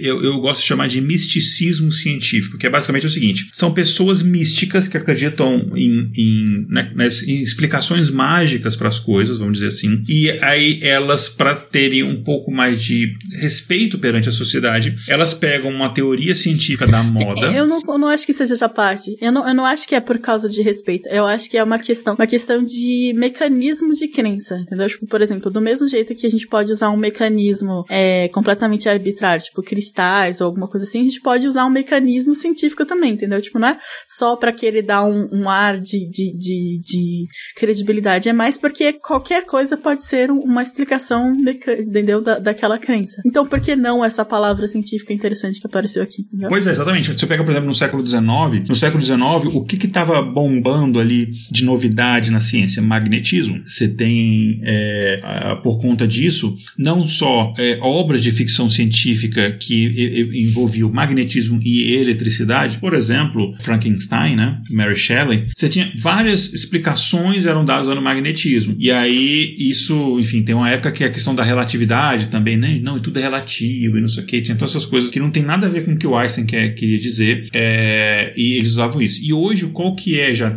já, já tem alguns anos, qual que é a teoria que ninguém entende, mas que meio tá na moda porque soa bacana, é a mecânica quântica, que o pessoal também chama de física quântica. Então o pessoal pega algumas é, pontos muito específicos da mecânica quântica e transportam isso para o misticismo. E a mecânica quântica, e assim como a relatividade, elas têm um problema para elas em si, que é o seguinte: eles são temas complexos e às vezes para ilustrar um determinado conceito antes da sua própria demonstração matemática, só para ilustrar, para introduzir um conceito, os, os especialistas eles usam uma metáfora. Então, por conta dessas metáforas, você chega no final esses místicos eles pegam só a metáfora e acham que a metáfora ela tem que ser interpretada de forma literal e usam essa metáfora para tentar então mostrar o seu misticismo. Teve lá, por exemplo, o bóson de Higgs, que ganhou um apelido meio que era meio que na zoeira, que chamavam da partícula de Deus, e aí como é tentaram usar isso para mostrar que a física descobriu que Deus existe. Isso é uma coisa que não tem nada a ver com a outra. A física não está indo neste caminho. Não estou dizendo que Deus existe ou não existe, estou dizendo que a física está tá pesquisando assuntos da física, entendeu? Não da religião. Não vou explicar o que é a mecânica quântica, porque, enfim, a gente precisaria fazer uma faculdade sobre isso. Eu também não sou, um, sou físico. Mas explicando o objeto de estudo, né? A, a teoria da relatividade, né, as teorias da relatividade do Einstein, elas explicam muito bem como o universo funciona do ponto de vista macroscópico, mas as equações de Einstein, elas não funcionam quando você vai estudar o mundo microscópico das moléculas, dos átomos, das partículas e subpartículas. Não funciona naquele ambiente. Daí você tem a mecânica quântica, que tem equações que funcionam naquele ambiente microscópico. A gente não tem ainda uma teoria da física que explica ambos os mundos, né? A gente não tem essa tal dessa teoria de tudo que unifica a relatividade com a quântica. Então, por conta de ser uma coisa muito complexa, porque é até meio surreal para os nossos olhos macroscópicos algumas coisas, alguns comportamentos, né? Então você pega, por exemplo, sei lá, vou pegar um conceito aqui, o princípio da incerteza, né, que você não consegue medir ao mesmo tempo a posição e a velocidade de uma partícula. Isso aí é uma coisa, mas aí o pessoal extrapola e você fala que, sei lá, o observador ele cria a própria realidade e vem muito negócio de autoajuda, de coaching quântico, essas palhaçadas que eu tenho vontade vontade. Um segredo. Eu tenho vontade de me largar com um cara desse num, num ringue sem regras, assim, sem limite. Quem sobreviver sai. Eu tenho muita vontade disso, mas respira. Tô lembrando aqui minhas aulas de meditação. Ok, vamos lá. Então, assim, eles pegam essas coisas e aí eles, eles, eles jogam uma explicação mística em, em, volta daquilo, tá? Então eles pegam, por exemplo, a questão do multiverso, né? É uma teoria que a gente ainda não tem uma, uma observação ou uma comprovação, a não ser uma conjunturas matemáticas, é uma teoria de que talvez existam universos paralelos. Aí a pessoa começa a falar, não, porque existe uma, um outro eu, é, existe um outro futuro que você pode construir, que não sei o que, sei lá, não sei, não somos especialistas em misticismo. Mas os caras usam as explicações e tal. E aí tem inclusive um, um livro de 75 que é bem tosco, mas ele tentava, que chama o tal da física, né? Que ele tenta pegar essas religiões orientais, que eles pegam, elas são antigas, então elas devem ser verdadeiras, e ele junta com essas ainda não tão populares teorias da mecânica quântica e outras da física, e ele tenta criar uma espécie de teoria conjunta. Tem o, o Segredo, tem vários livros que vão nessa, nessa, nessa mesma linha de charlatanismo, né? Então, a gente tem, por exemplo, a questão do gato de Schrödinger, né? O gato de Schrödinger, ele não é um experimento real, né? Enfim, o Schrödinger é um, um dos físicos mais importantes do Como século assim? XX. Eu fui enganada a vida inteira. Ele não teve um gato que ele assassinou e não assassinou ao mesmo tempo? Pois é, não, ele é um meme e, e hoje em dia ele é um meme, né? Mas ele era uma metáfora, basicamente, né? Que para tentar explicar o princípio da, da incerteza. É, e aí esse paradoxo do gato que você sabe, não só que você sabe se o gato tá vivo ou morto apenas quando você abrir a caixa, mas enquanto você não abrir a caixa, o gato ele não tá nem vivo nem morto, mas ele tá numa espécie de estado intermediário entre vivo e morto. E isso daí ele está usando uma metáfora, porque as leis da quântica elas não se aplicam para o mundo macroscópico dos gatos, ou eu, de eu e você, ou mesmo para o mundo de vírus e bactérias, que é macroscópico do ponto de vista da, da, da quântica, né? que já é grande demais do ponto de vista da quântica. É de molécula para baixo, de molécula para coisa menor. Né? E aí você acaba usando essa questão do, do, do desse gato de Schrödinger para dizer, pra, envolve, mete com um negócio de autoajuda no meio, e enfim, e cria uma, uma, uma mistureba, uma sopa de besteira e de burrice. Respira, Igor, calma, Igor, controla. Que no final acaba gerando toda uma área de, de, de pseudociência, de, de desconhecimento. Então, eu não vou entrar muito, assim, vai ficar muito longo o episódio. Dá pra falar um episódio só de misticismo quântico, mas eu não vou entrar porque não é nossa, não é nossa, não é nossa vibe. Mas esses caras eles falam, não, mas o nosso, o que a gente está falando, eles têm a base da ciência, a gente tem a base científica, porque os, o, a, os cientistas, né, os físicos, sei lá, cita o próprio Schrödinger, cita, sei lá, o. Um, e não só do, do misticismo quântico, né, mas de outras áreas. Aí chega a citar o Einstein na relatividade, chega a citar qualquer cientista que eles acham que tem uma relevância ou importância, e aí tira completamente de contexto o que aquela pessoa falou e tenta dar uma explicação mística quântica de que a força do pensamento muda a sua realidade, e esse bando de, de, de besteira. É, mete uns gnomos no meio, e ah, porque a sua energia, se você canalizar, porque o chakra, não sei o que, entra aquele monte de, de charlatanismo, de besteira, de coisa que não existe e tal. Um problema disso é que, é, além de charlatanismo, né, é, gera bastante desinformação informação e leva pessoas a acreditarem em fórmulas mágicas para as coisas, em vez de procurarem soluções de fato reais. Em vez da pessoa fazer uma terapia, procurar um, de fato resolver um problema na sua vida, ela fica nesse negócio de mentalizar, de não sei o que, etc, etc. E não dá nada, enfim, não é. Se você, se você quiser muito uma coisa, o universo não vai conspirar para aquilo que aconteça. Não existe, o universo nem sabe que você existe, ele está tentando te matar de todas as formas. Então, assim, e, e é isso. Eu, eu, sei que eu tenho uma, uma palestra que eu, é, que eu fui uma vez, que era um cara desse, de misticismo quântico e tal, não sei o quê, e aí levantou um cara da plateia e começou a trocar ideia com esse cara e, tipo, refutando ele, e no final o cara, tipo, era professor de. era um físico professor de mecânica quântica. E o cara falou: Isso não tem nenhum você está falando. Eu, particularmente, eu gostei de uma coisa que esse cara falou, e eu uso até hoje para desmistificar essa galera, é falar o seguinte: beleza, só que a relatividade, a mecânica quântica, todos esses conceitos da física ou da química, eles são muito bem embasados numa teoria forte e consolidada matemática por trás. Então, me explica isso daí, que o meu pensamento vai mudar o universo, usando, sei lá, usando as equações da mecânica quântica. Você pode até pegar para a pessoa e, tá, pega essa, tá vendo essa equação aqui? Sei lá, equação de Schrödinger mesmo. Tá vendo essa equação aqui? Pega então, me demonstra matematicamente isso que você está falando aí. A pessoa não sabe, porque ela nunca viu aquelas equações na vida. Então, os conceitos da mecânica quântica, da relatividade, eles não são conceitos filosóficos. E aqui eu não estou tentando desmerecer a filosofia, só estou dizendo que são coisas diferentes. Eles são conceitos base, é, embasados fortemente em, é, em matemática. Matemática embasa muitas coisas. Então, dizem equações que você consegue testar. E por que, que a ciência é uma coisa muito interessante? Porque você consegue usar a ciência para prever coisas que vão acontecer e você testa e elas acontecem de fato. Então, se eu prever, por exemplo, que determinada partícula vai decair em determinado tempo para determinada outra partícula, você consegue verificar aquilo e você vê exatamente aquilo. Se você, se você vai falar, vai ter um eclipse é, em tal dia, tal hora, em tal local, você vai lá e observa e dá certo. Então, a ciência ela dá certo, por isso que é uma coisa fantástica da ciência. Então, pega essas equações e me explica isso daqui, tá? Eu vou botar essa equação, se eu botar esses valores aqui, então o resultado vai ser que eu vou mudar, eu vou mudar de emprego, é isso? Então, vamos ver se dá certo. E no entanto, eles não têm, eles não, eles não vão na parte de fato pesada da teoria. Eles só conhecem as metáforas, aquela coisa bem superficial. E aí, se você confronta eles nesse ponto, você desmascara esse bando de charlatão desgraçado. Controlei.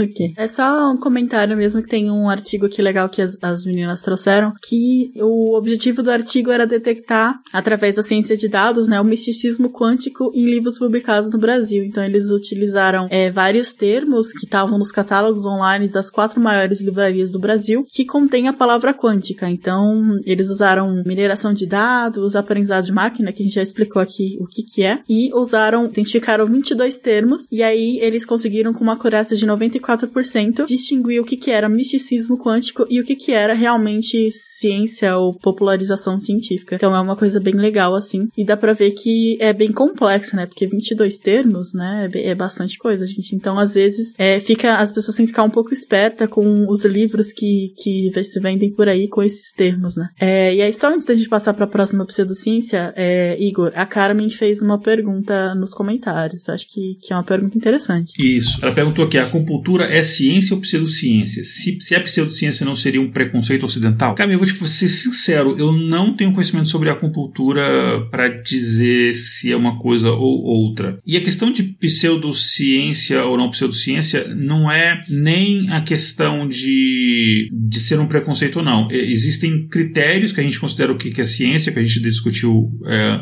antes os principais deles.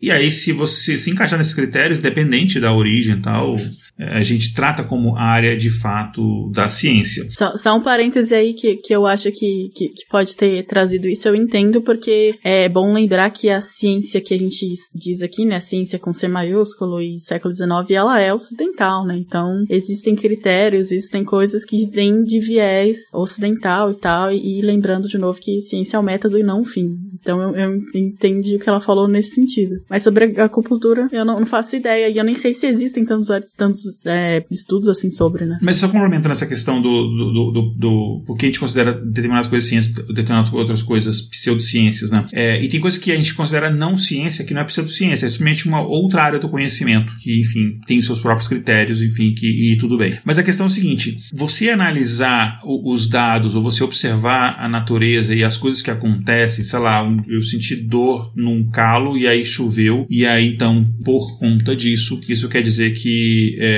eu consigo prever pela dor no meu calo chuva. Enfim, esse tipo de coisa é, traz muitas armadilhas. Então, a questão do método científico é você conseguir excluir qualquer explicação que não seja a explicação que você está tentando dar da explicação correta. Por isso vem, existe o método científico, que ele é ocidental, foi criado aqui no Ocidente, porque a gente tem esta necessidade de, enfim, de, de tentar encontrar necessariamente esta verdade. Outras civilizações não necessariamente. Elas são civilizações mais baseadas na questão, por exemplo, da tradição. Uma coisa é antiga, então ela aparentemente funciona, então ela basicamente ela compõe o arcabouço ali de conhecimento daquela sociedade, o que é ok. Mas quando a gente fala de ciência, o que a gente considera ciência, a gente tem que ter algum tipo de critério. E o método científico ele não é perfeito. Por exemplo, ele não engloba ciências sociais. A gente não conseguiu pensar numa forma de englobar as duas coisas dentro de uma mesma metodologia. Mas é, seria muito legal a gente tivesse até um, um, aprimoramento do método científico que acontece bastante. Inclusive, boa parte da base do método científico é a estatística. Por isso que a gente está falando muito disso aqui hoje no nosso podcast, que ele tem uma raiz muito forte entranhada na estatística, apesar de que hoje a gente fala mais de ciência no geral, mas a gente tem essa, essa sempre esse, esse viés muito voltado para a estatística. Então, esses são os critérios para a gente tentar tirar todas as, as explicações ou todos os fenômenos, digamos, paralelos para tentar encontrar de fato qual é a real causa de um determinado efeito. Então é por conta disso. Então eu quero entender por que, que choveu. Não foi por causa do meu calo. Então é toda a metodologia. Não foi por causa do, do tarô, não foi por causa do, do sei lá, que vai ter o jogo do Corinthians. Todas as explicações, ou porque eu resolvi lavar o carro e por isso choveu, né? Todas a, a, as explicações possíveis para explicar o fenômeno por que choveu, algumas são coincidências e outras são de fato o, o, correto, que é, sei lá, tem a precipitação específica da atmosfera, etc. Então o método científico ele se baseia nisso daí. Por isso ele tem um método. Esse método ele é enviesado? Sim, ele é enviesado por todo o conhecimento que a gente tem em relação à estatística, em relação ao método científico. Mas não existe nenhum outro conhecimento que tenha o mesmo tipo de eficácia que o método científico até o momento. O dia que tiver, a própria ciência se evolui e, e passa do método científico atual para um método mais, mais correto, enfim, mais abrangente, com menos falhas. Mas basicamente é isso. Não é fundado no preconceito, não é fundado na necessidade de excluir outros tipos de, de, de conhecimentos, mas ele tem a vantagem que ele funciona. É, é o que mais funciona, né? O que a gente tem hoje em dia. Não é perfeito, mas ele é o mais próximo disso que a gente tem até o momento. Pode ser que amanhã surja e vai ser pessoa que fizer isso vai ganhar algum prêmio Nobel, alguma coisa muito grandiosa, a pessoa conseguir reformar o método científico, uma coisa melhor, que vai ser uma coisa de fato que vai mudar toda a ciência, e vai ser incrível, a ciência não tem esse problema. E tem coisas na medicina tradicional chinesa que a gente consegue testar pelo método científico, a gente comprovar de fato que existem, e tem coisas que não. Enfim, eu não sei em qual grau se, com, se coloca a acupuntura. Eu teria que ler os estudos que testam a eficácia de acupuntura. Sim. Eu tento achar que tem alguma coisa ali que de fato funciona, mas é uma opinião não embasada ainda em fato. Então, o próximo, a próxima pseudociência que a gente vai abordar aqui nesse episódio é a, o chamado design inteligente. Eu acho, assim, a impressão que eu tenho quando eu ouço falar sobre design inteligente é que ele é uma versão atenuada, uma versão, um casamento, vamos dizer assim, entre religiões, principalmente a cristã, a religião cristã e a ciência. Então, é como se fosse um, um uma tentativa de harmonizar e, e sair da, do velho antagonismo da ciência versus religião. E também a outra impressão que eu tenho é que isso pegou muito mais nos Estados Unidos do que aqui. E que é extremamente difícil no Brasil ouvir falar do design inteligente. Inclusive, faz muito tempo que eu não ouço falar desse, dessa teoria. Mas o que é o design inteligente? É uma teoria que defende que certas características do universo e dos seres vivos são bem mais explicadas por uma causa inteligente em vez de um processo não direcionado como a seleção natural. Então, por exemplo, seria como é, a explicação do, do da, da seleção natural de que a gente é, tem olhos que são adaptados à luz visível do, do sol, sabe? Vamos dizer assim, é visível porque nossos olhos veem, mas o que vocês entenderam?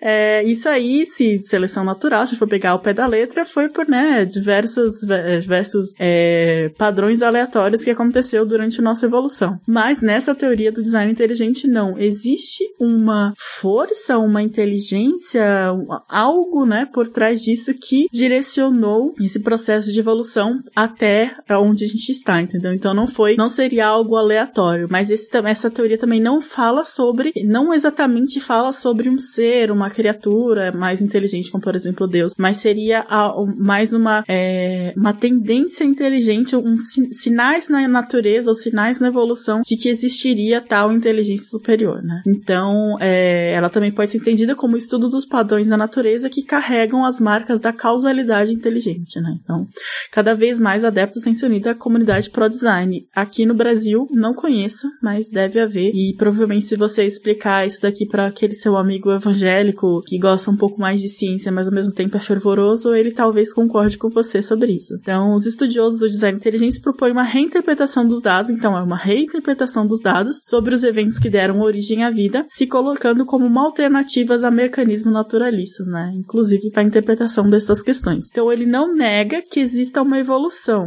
né? Referente à adaptabilidade das espécies. Então, não é que ele seja contra completamente a teoria da evolução, mas ele crê que existiu uma influência inteligente nesse processo. Então, ele, ele é uma teoria, né, pseudocientífica, uma científica minimalista sobre os sinais de inteligência empiricamente detectados na natureza. Então, ele propõe que a complexidade redutível dos, dos sistemas biológicos, como por exemplo, né, ele está dando um exemplo aqui na nossa pauta, o flagelo bacteriano, que o Igor pode explicar pra gente o que, que é, porque eu não tenho certeza.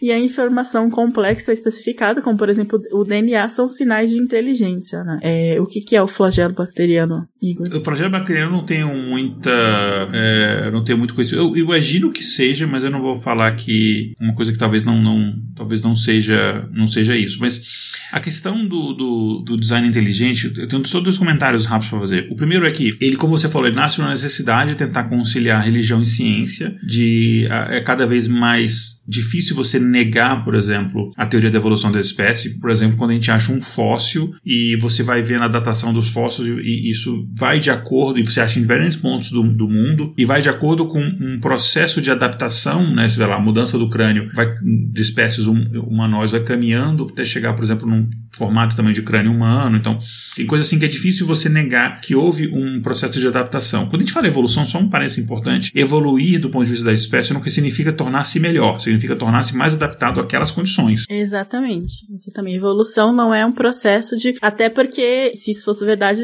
estaria dizendo que a nossa, nós estamos no, no melhor possível, né? O que não é exatamente a verdade. Nós não somos o ápice da espécie, gente. Não se considerem isso. Exato. Até porque tem coisas, sei lá, por exemplo, é determinada característica, falar isso é bom ou ruim? Não sei, depende do, do, do ambiente que você tá. Por exemplo, anemia falciforme é ruim? É. Mas se você tiver num ambiente, por exemplo, com muita malária, te protege da malária e é bom. Então, então não tem melhor ou pior. Tem mais adaptado ao ambiente e menos adaptado ao ambiente. Menos adaptado ao ambiente tende a sumir e tal. Então é cada vez mais inegável a isso. Então o pessoal não quer abrir mão disso, mas não quer abrir mão também das explicações que as religiões dão sobre a origem da vida e do universo. Então meio que tenta é, conciliar.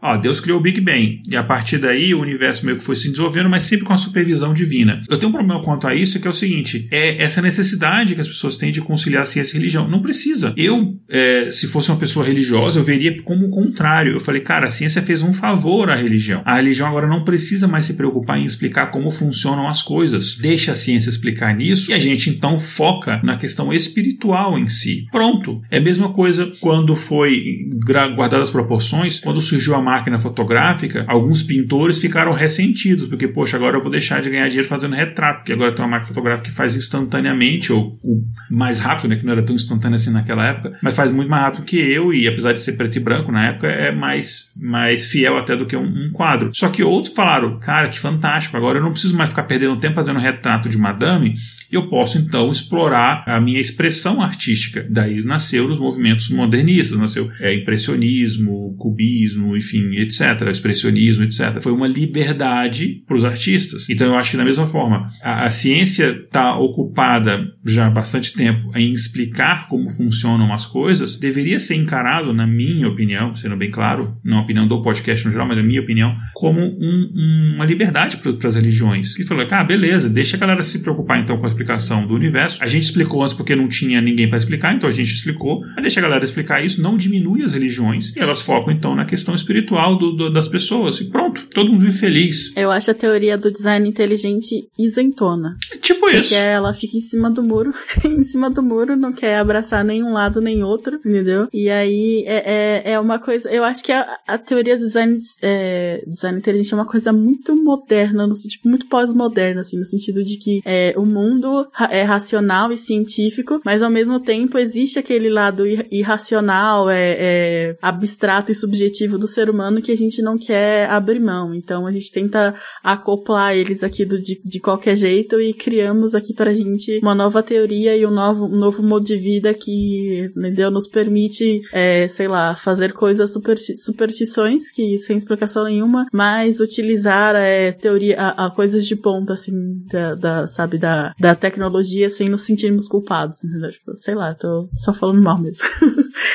Não, eu achei, achei, eu achei interessante. Isso, e agora o nosso último ponto que se você achou que o Igor estava lavando a alma até agora, vamos, vamos lá. Que esse ponto, inclusive, foi incluído pelo próprio Igor, não estava na pauta original, então vamos lá, Igor. Pois é, tem um comentário aqui do William Rochadel que ele fala que medicina é um campo perigoso, por mais, por muito tempo, tratamentos como sanguessugas eram bem aceitos. É verdade, a gente vai evoluindo conforme a gente vai testando é, novos tratamentos e vai entendendo melhor como funcionam os mecanismos, como é que funciona a interação entre moléculas, etc. A gente vai fazendo uma coisa melhor. E por que, que eu, eu, eu peguei essa, esse comentário do William para falar sobre o falar? Porque eu vou falar de uma coisa que muita gente não considera uma pseudociência, mas ela é uma pseudociência e cada vez mais, ainda bem, pessoas estão entendendo que é uma pseudociência, que é a homeopatia. Inclusive, para quem está ouvindo esse episódio depois de lançado, você já sabe disso, porque está no título do episódio, mas tá, para quem está ouvindo a gravação aqui ao vivo, você, vocês são nossos apoiadores, pessoas lindas que nos ajudam a manter o podcast, eu vou falar em primeira mão, o título do episódio vai ser A homeopatia funciona na Terra plana? Enfim, é, eu podia até, eu posso até não, vamos mudar, vamos botar eu, a homeopatia quântica funciona na Terra plana, que a gente junta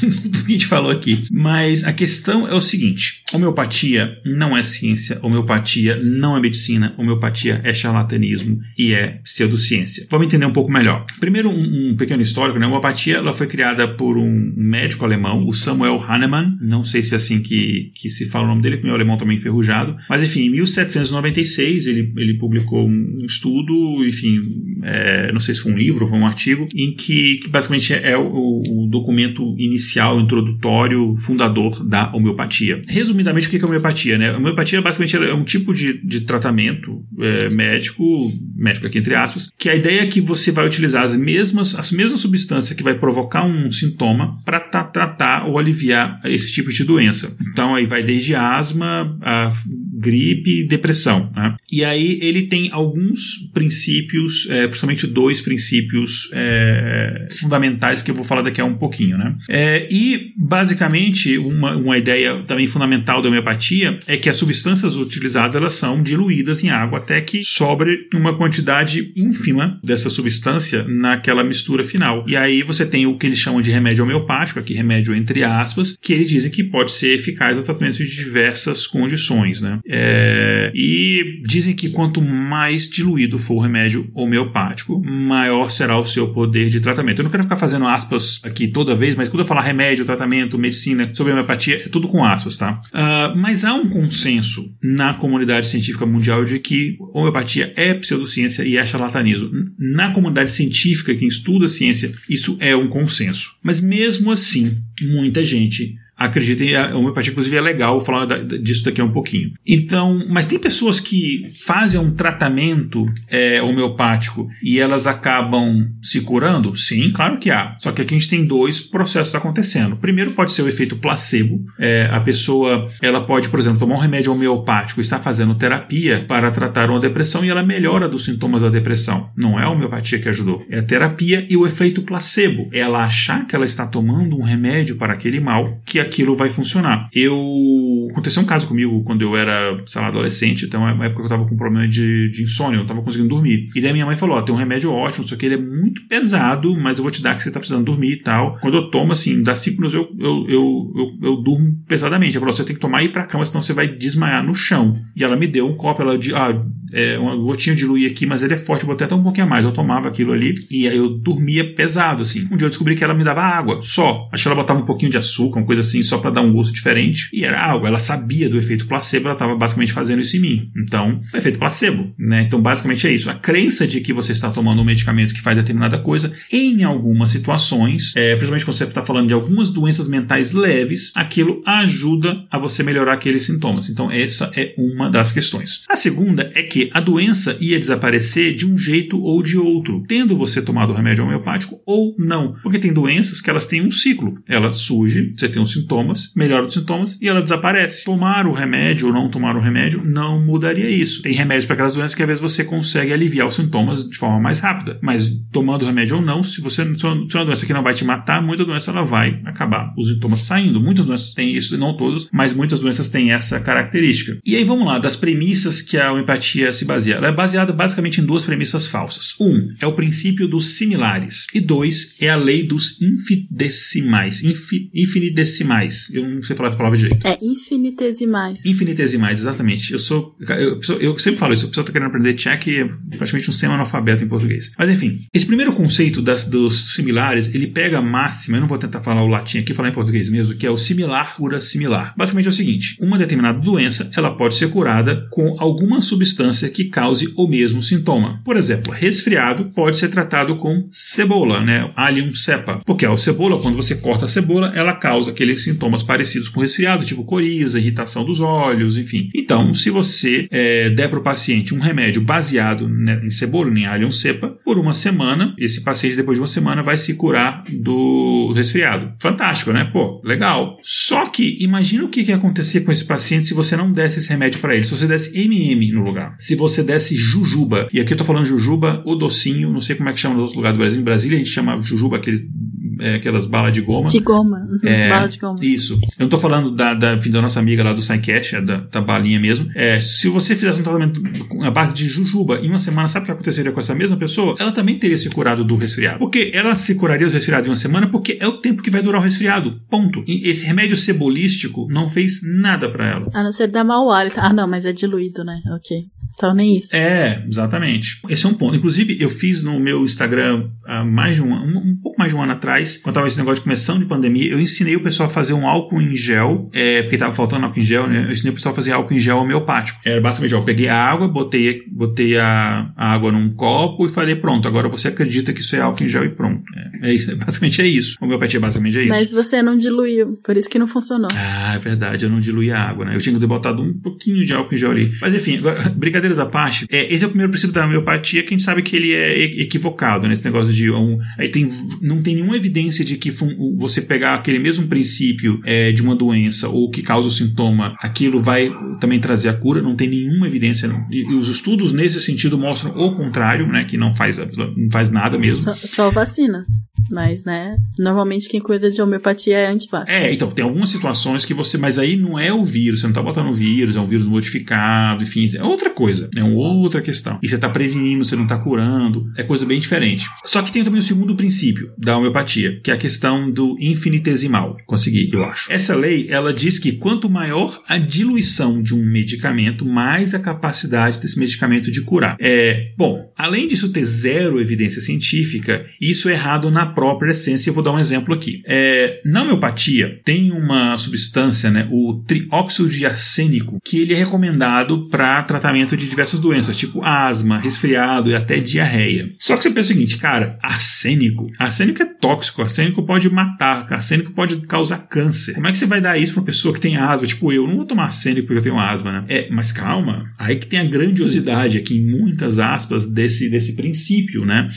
É que você dilui esse trióxido de arsênico, vai diluindo, diluindo, diluindo, diluindo, diluindo, até que, depois de muito diluir, o efeito tóxico desaparece. Mas o potencial de cura permanece, e na verdade não só permanece, como ele é aumentado. E essa é a base de muitos dos remédios homeopáticos, né? Só que, vamos lá na química, enfim, a, a lei podia estar aqui para falar isso melhor, provavelmente eu vou, eu vou errar algum termo ou outro, mas basicamente, a gente lembra, lembra tal da, do, do do, da lei de Avogadro, enfim, porque Avogadro ele é uma pessoa, foi uma pessoa, né? Ele é um químico. Enfim, o químico uh, Amedeu Avogadro, enfim, também do século XIX, ele demonstrou que em um mol, e o pessoal vai lembrar isso das aulas de química, né? Um mol de uma solução qualquer de um composto contém 6 vezes 10 elevado a 23 unidades desse composto. Então, basicamente é isso daí, né? É 6 elevado a 10 23, basicamente é 6 é, seguido de 23 zeros, ou seja, bastante. É, ou seja, um mol dessa solução de trióxido de arsênico conteria 6 vezes 10 elevado a 23 moléculas de trióxido de arsênico. Só que a gente sabe que a solubilidade máxima do trióxido de arsênico em água é de apenas 0,1 mol por litro. Então você diluindo, diluindo, diluindo isso, normalmente você dilui isso aí, sei lá, 10 elevado a 30 vezes, nenhuma. Ou seja, você no final vai ter apenas água. Então, é, como é que você vai fazer curar as enfermidades baseado nisso? Né? Então, esse princípio de você diluir e aumentar o poder de cura. Mas é por isso que não é tóxico, né?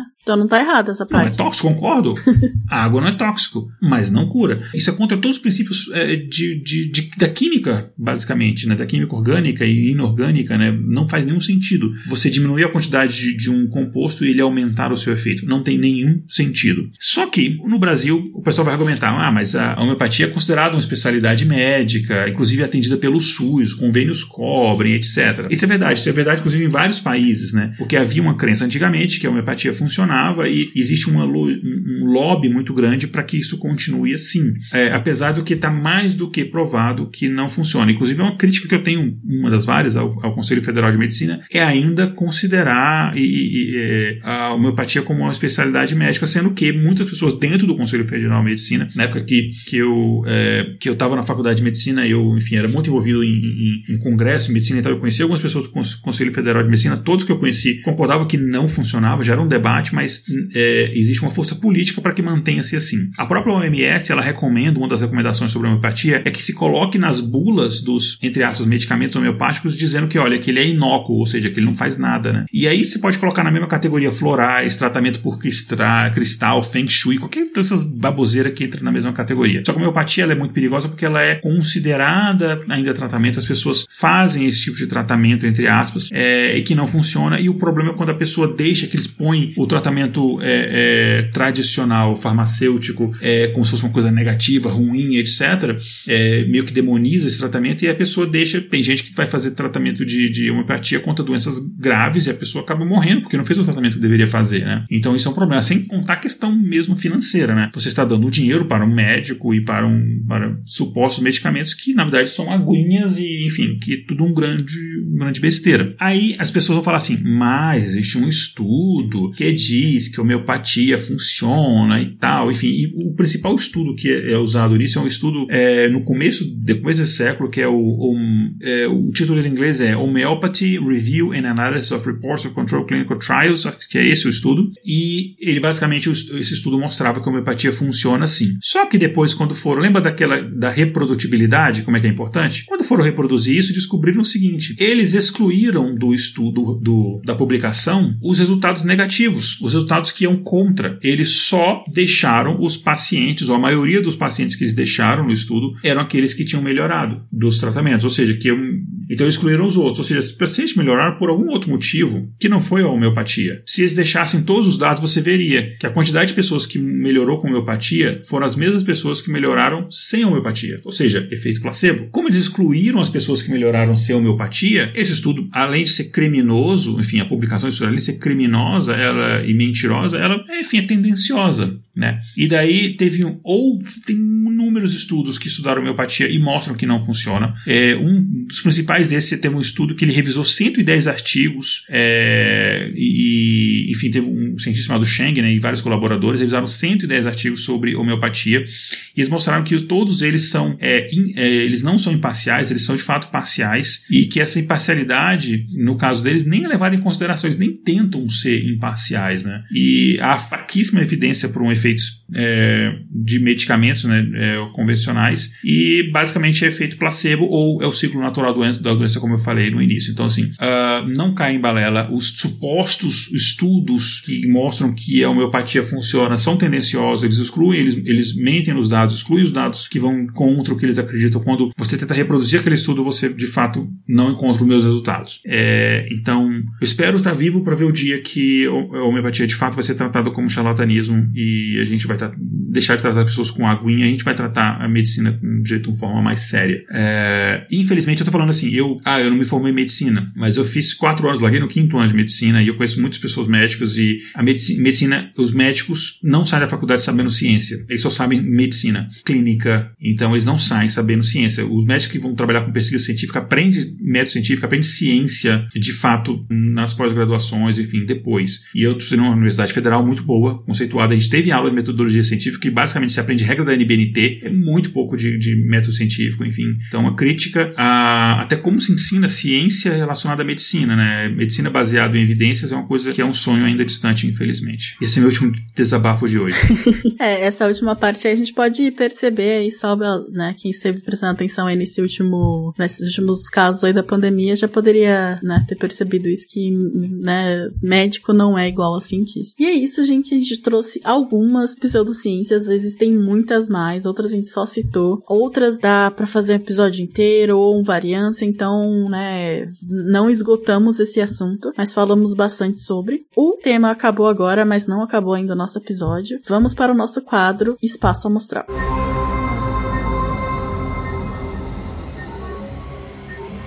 Espaço Amostral.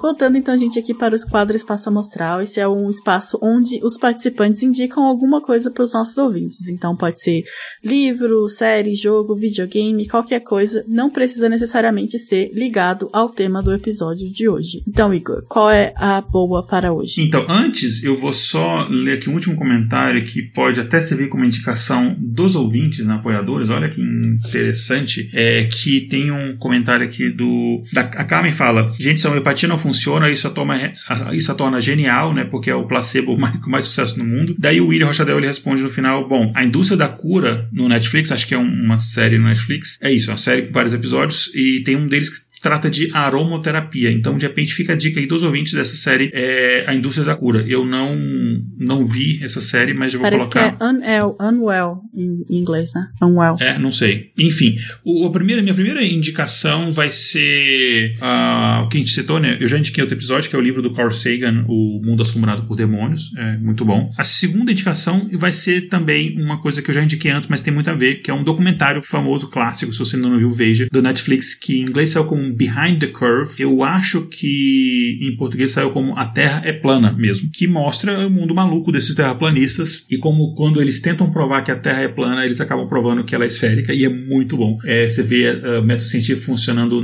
ao vivaço. Enfim, então são minhas duas indicações de hoje. Esse é, documentário também a gente já indicou aqui outras vezes, gente vale muito a pena ver. É, é, essa parte do, do, Aquela parte que a gente falou lá no começo do, do pessoal devolvendo o telescópio porque eu, né, deu erro lá no coisa. É exatamente isso. Vai acontecer a mesma coisa. Eles fazem um experimento, o experimento dá os resultados e eles não acreditam no resultado. Então, é muito legal. A minha indicação é, na verdade, ela pode ser uma contraindicação ou pode ser uma indicação de humor, dependendo de como você olha. E para mim é uma identificação, uma indicação de humor, que é uma página no Instagram. Ele tem Twitter também, mas é uma página no Instagram, que é do nosso querido Christian Cardoso. Ele se chama. Ele é, ó, vou ler aqui a descrição descrição dele. É mestre, dark coach, vampirista quântico. Vampirista quântico é muito bom. E aí aqui depois tem hipnólogo, javascript mental, palestrante, tiktoker, influenciador, game e a última é homogeneização de DNA. Então, a arroba dele, a arroba dele no Instagram. Cara, isso daí tem que ser fake, não é possível. Não, então, a arroba dele no Instagram é Cris, é Cris com CH, né? C-H-R-I, underline profanos, com U no, no final. É, gente, eu acompanho, já tem, existem diversas especulações em, sempre que a gente, esse, esse cara Saturno sai, tipo, se ele é real ou se ele é fake. E até hoje eu não tenho nenhuma explicação, eu não sei se esse cara é realmente um Dark Coach ou se ele é, é fake e tá zoando todo mundo, só sei que JavaScript mental é uma coisa que até hoje me intriga muito, entendeu? E ele fala que consegue ativar. Então, se você tiver interessado nisso, dá uma olhadinha lá no perfil dele, tem várias coisas e você vai ver que ele é um gótico muito estiloso. Ele é um gothic coach. Então, caraca. é isso, gente. Meu Foi... Deus do céu. E assim, né, gente, o que mais tem é por aí no mundo é coach, então não cai em papo de coach. É, encare eles como stand-up, que é comediante de stand-up, então eles vão falar umas coisas muito engraçadas. É...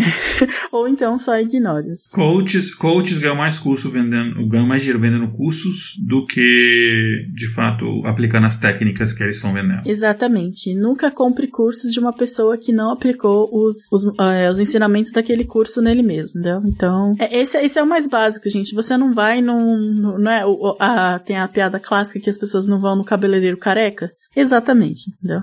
Então você não vai querer ser milionário com o coach que é pobre. Então, é, é isso. É, considerações finais, Igor? Alguma coisa, algum jabá? Só isso, é, pedir pro pessoal então nos seguir nas redes sociais, que é os recadinhos que a Mariana deu no começo do episódio, e não esqueçam de é, se inscrevam no nosso canal no YouTube. Enfim, no post do episódio tem lá. É, a gente está começando a postar conteúdo exclusivo lá. E obrigado a todo mundo que está ouvindo, em especial às pessoas lindas, maravilhosas, nossos apoiadores, que por conta disso podem nos acompanhar ao vivo. E fiquem ligados nas nossas redes sociais que a gente vai começar a ter uns sorteios e novidadezinhas, sorteios entre os apoiadores e novidadezinhas lá, enfim. É, então, é isso aí, um abraço na Schledanol. É isso, gente. Realmente acompanhe nossas redes sociais que a gente tá cheio de conteúdo, cheio de coisas que complementam aqui. Se você só ouve no feed ou de repente dá uma olhadinha no nosso site, não é todo o conteúdo que a gente faz. E sempre, obviamente, estamos abertos a interações e conversem com a gente que a gente gosta muito de saber o feedback de vocês. E é isso, gente. Muito obrigada pelo, por, ter ouvido até aqui. Adoramos gravar, espero que vocês adorem ouvir também. E até a próxima. Tchau, tchau. Tchau,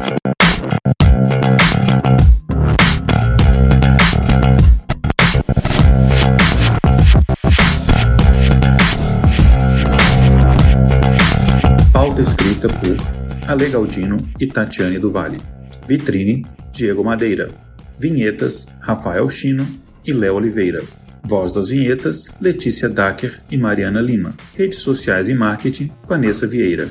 Gerência de projetos, Késia Nogueira. Edição Léo Oliveira. Para saber mais sobre o nosso projeto ou nos apoiar, visite intervalodeconfianca.com.br.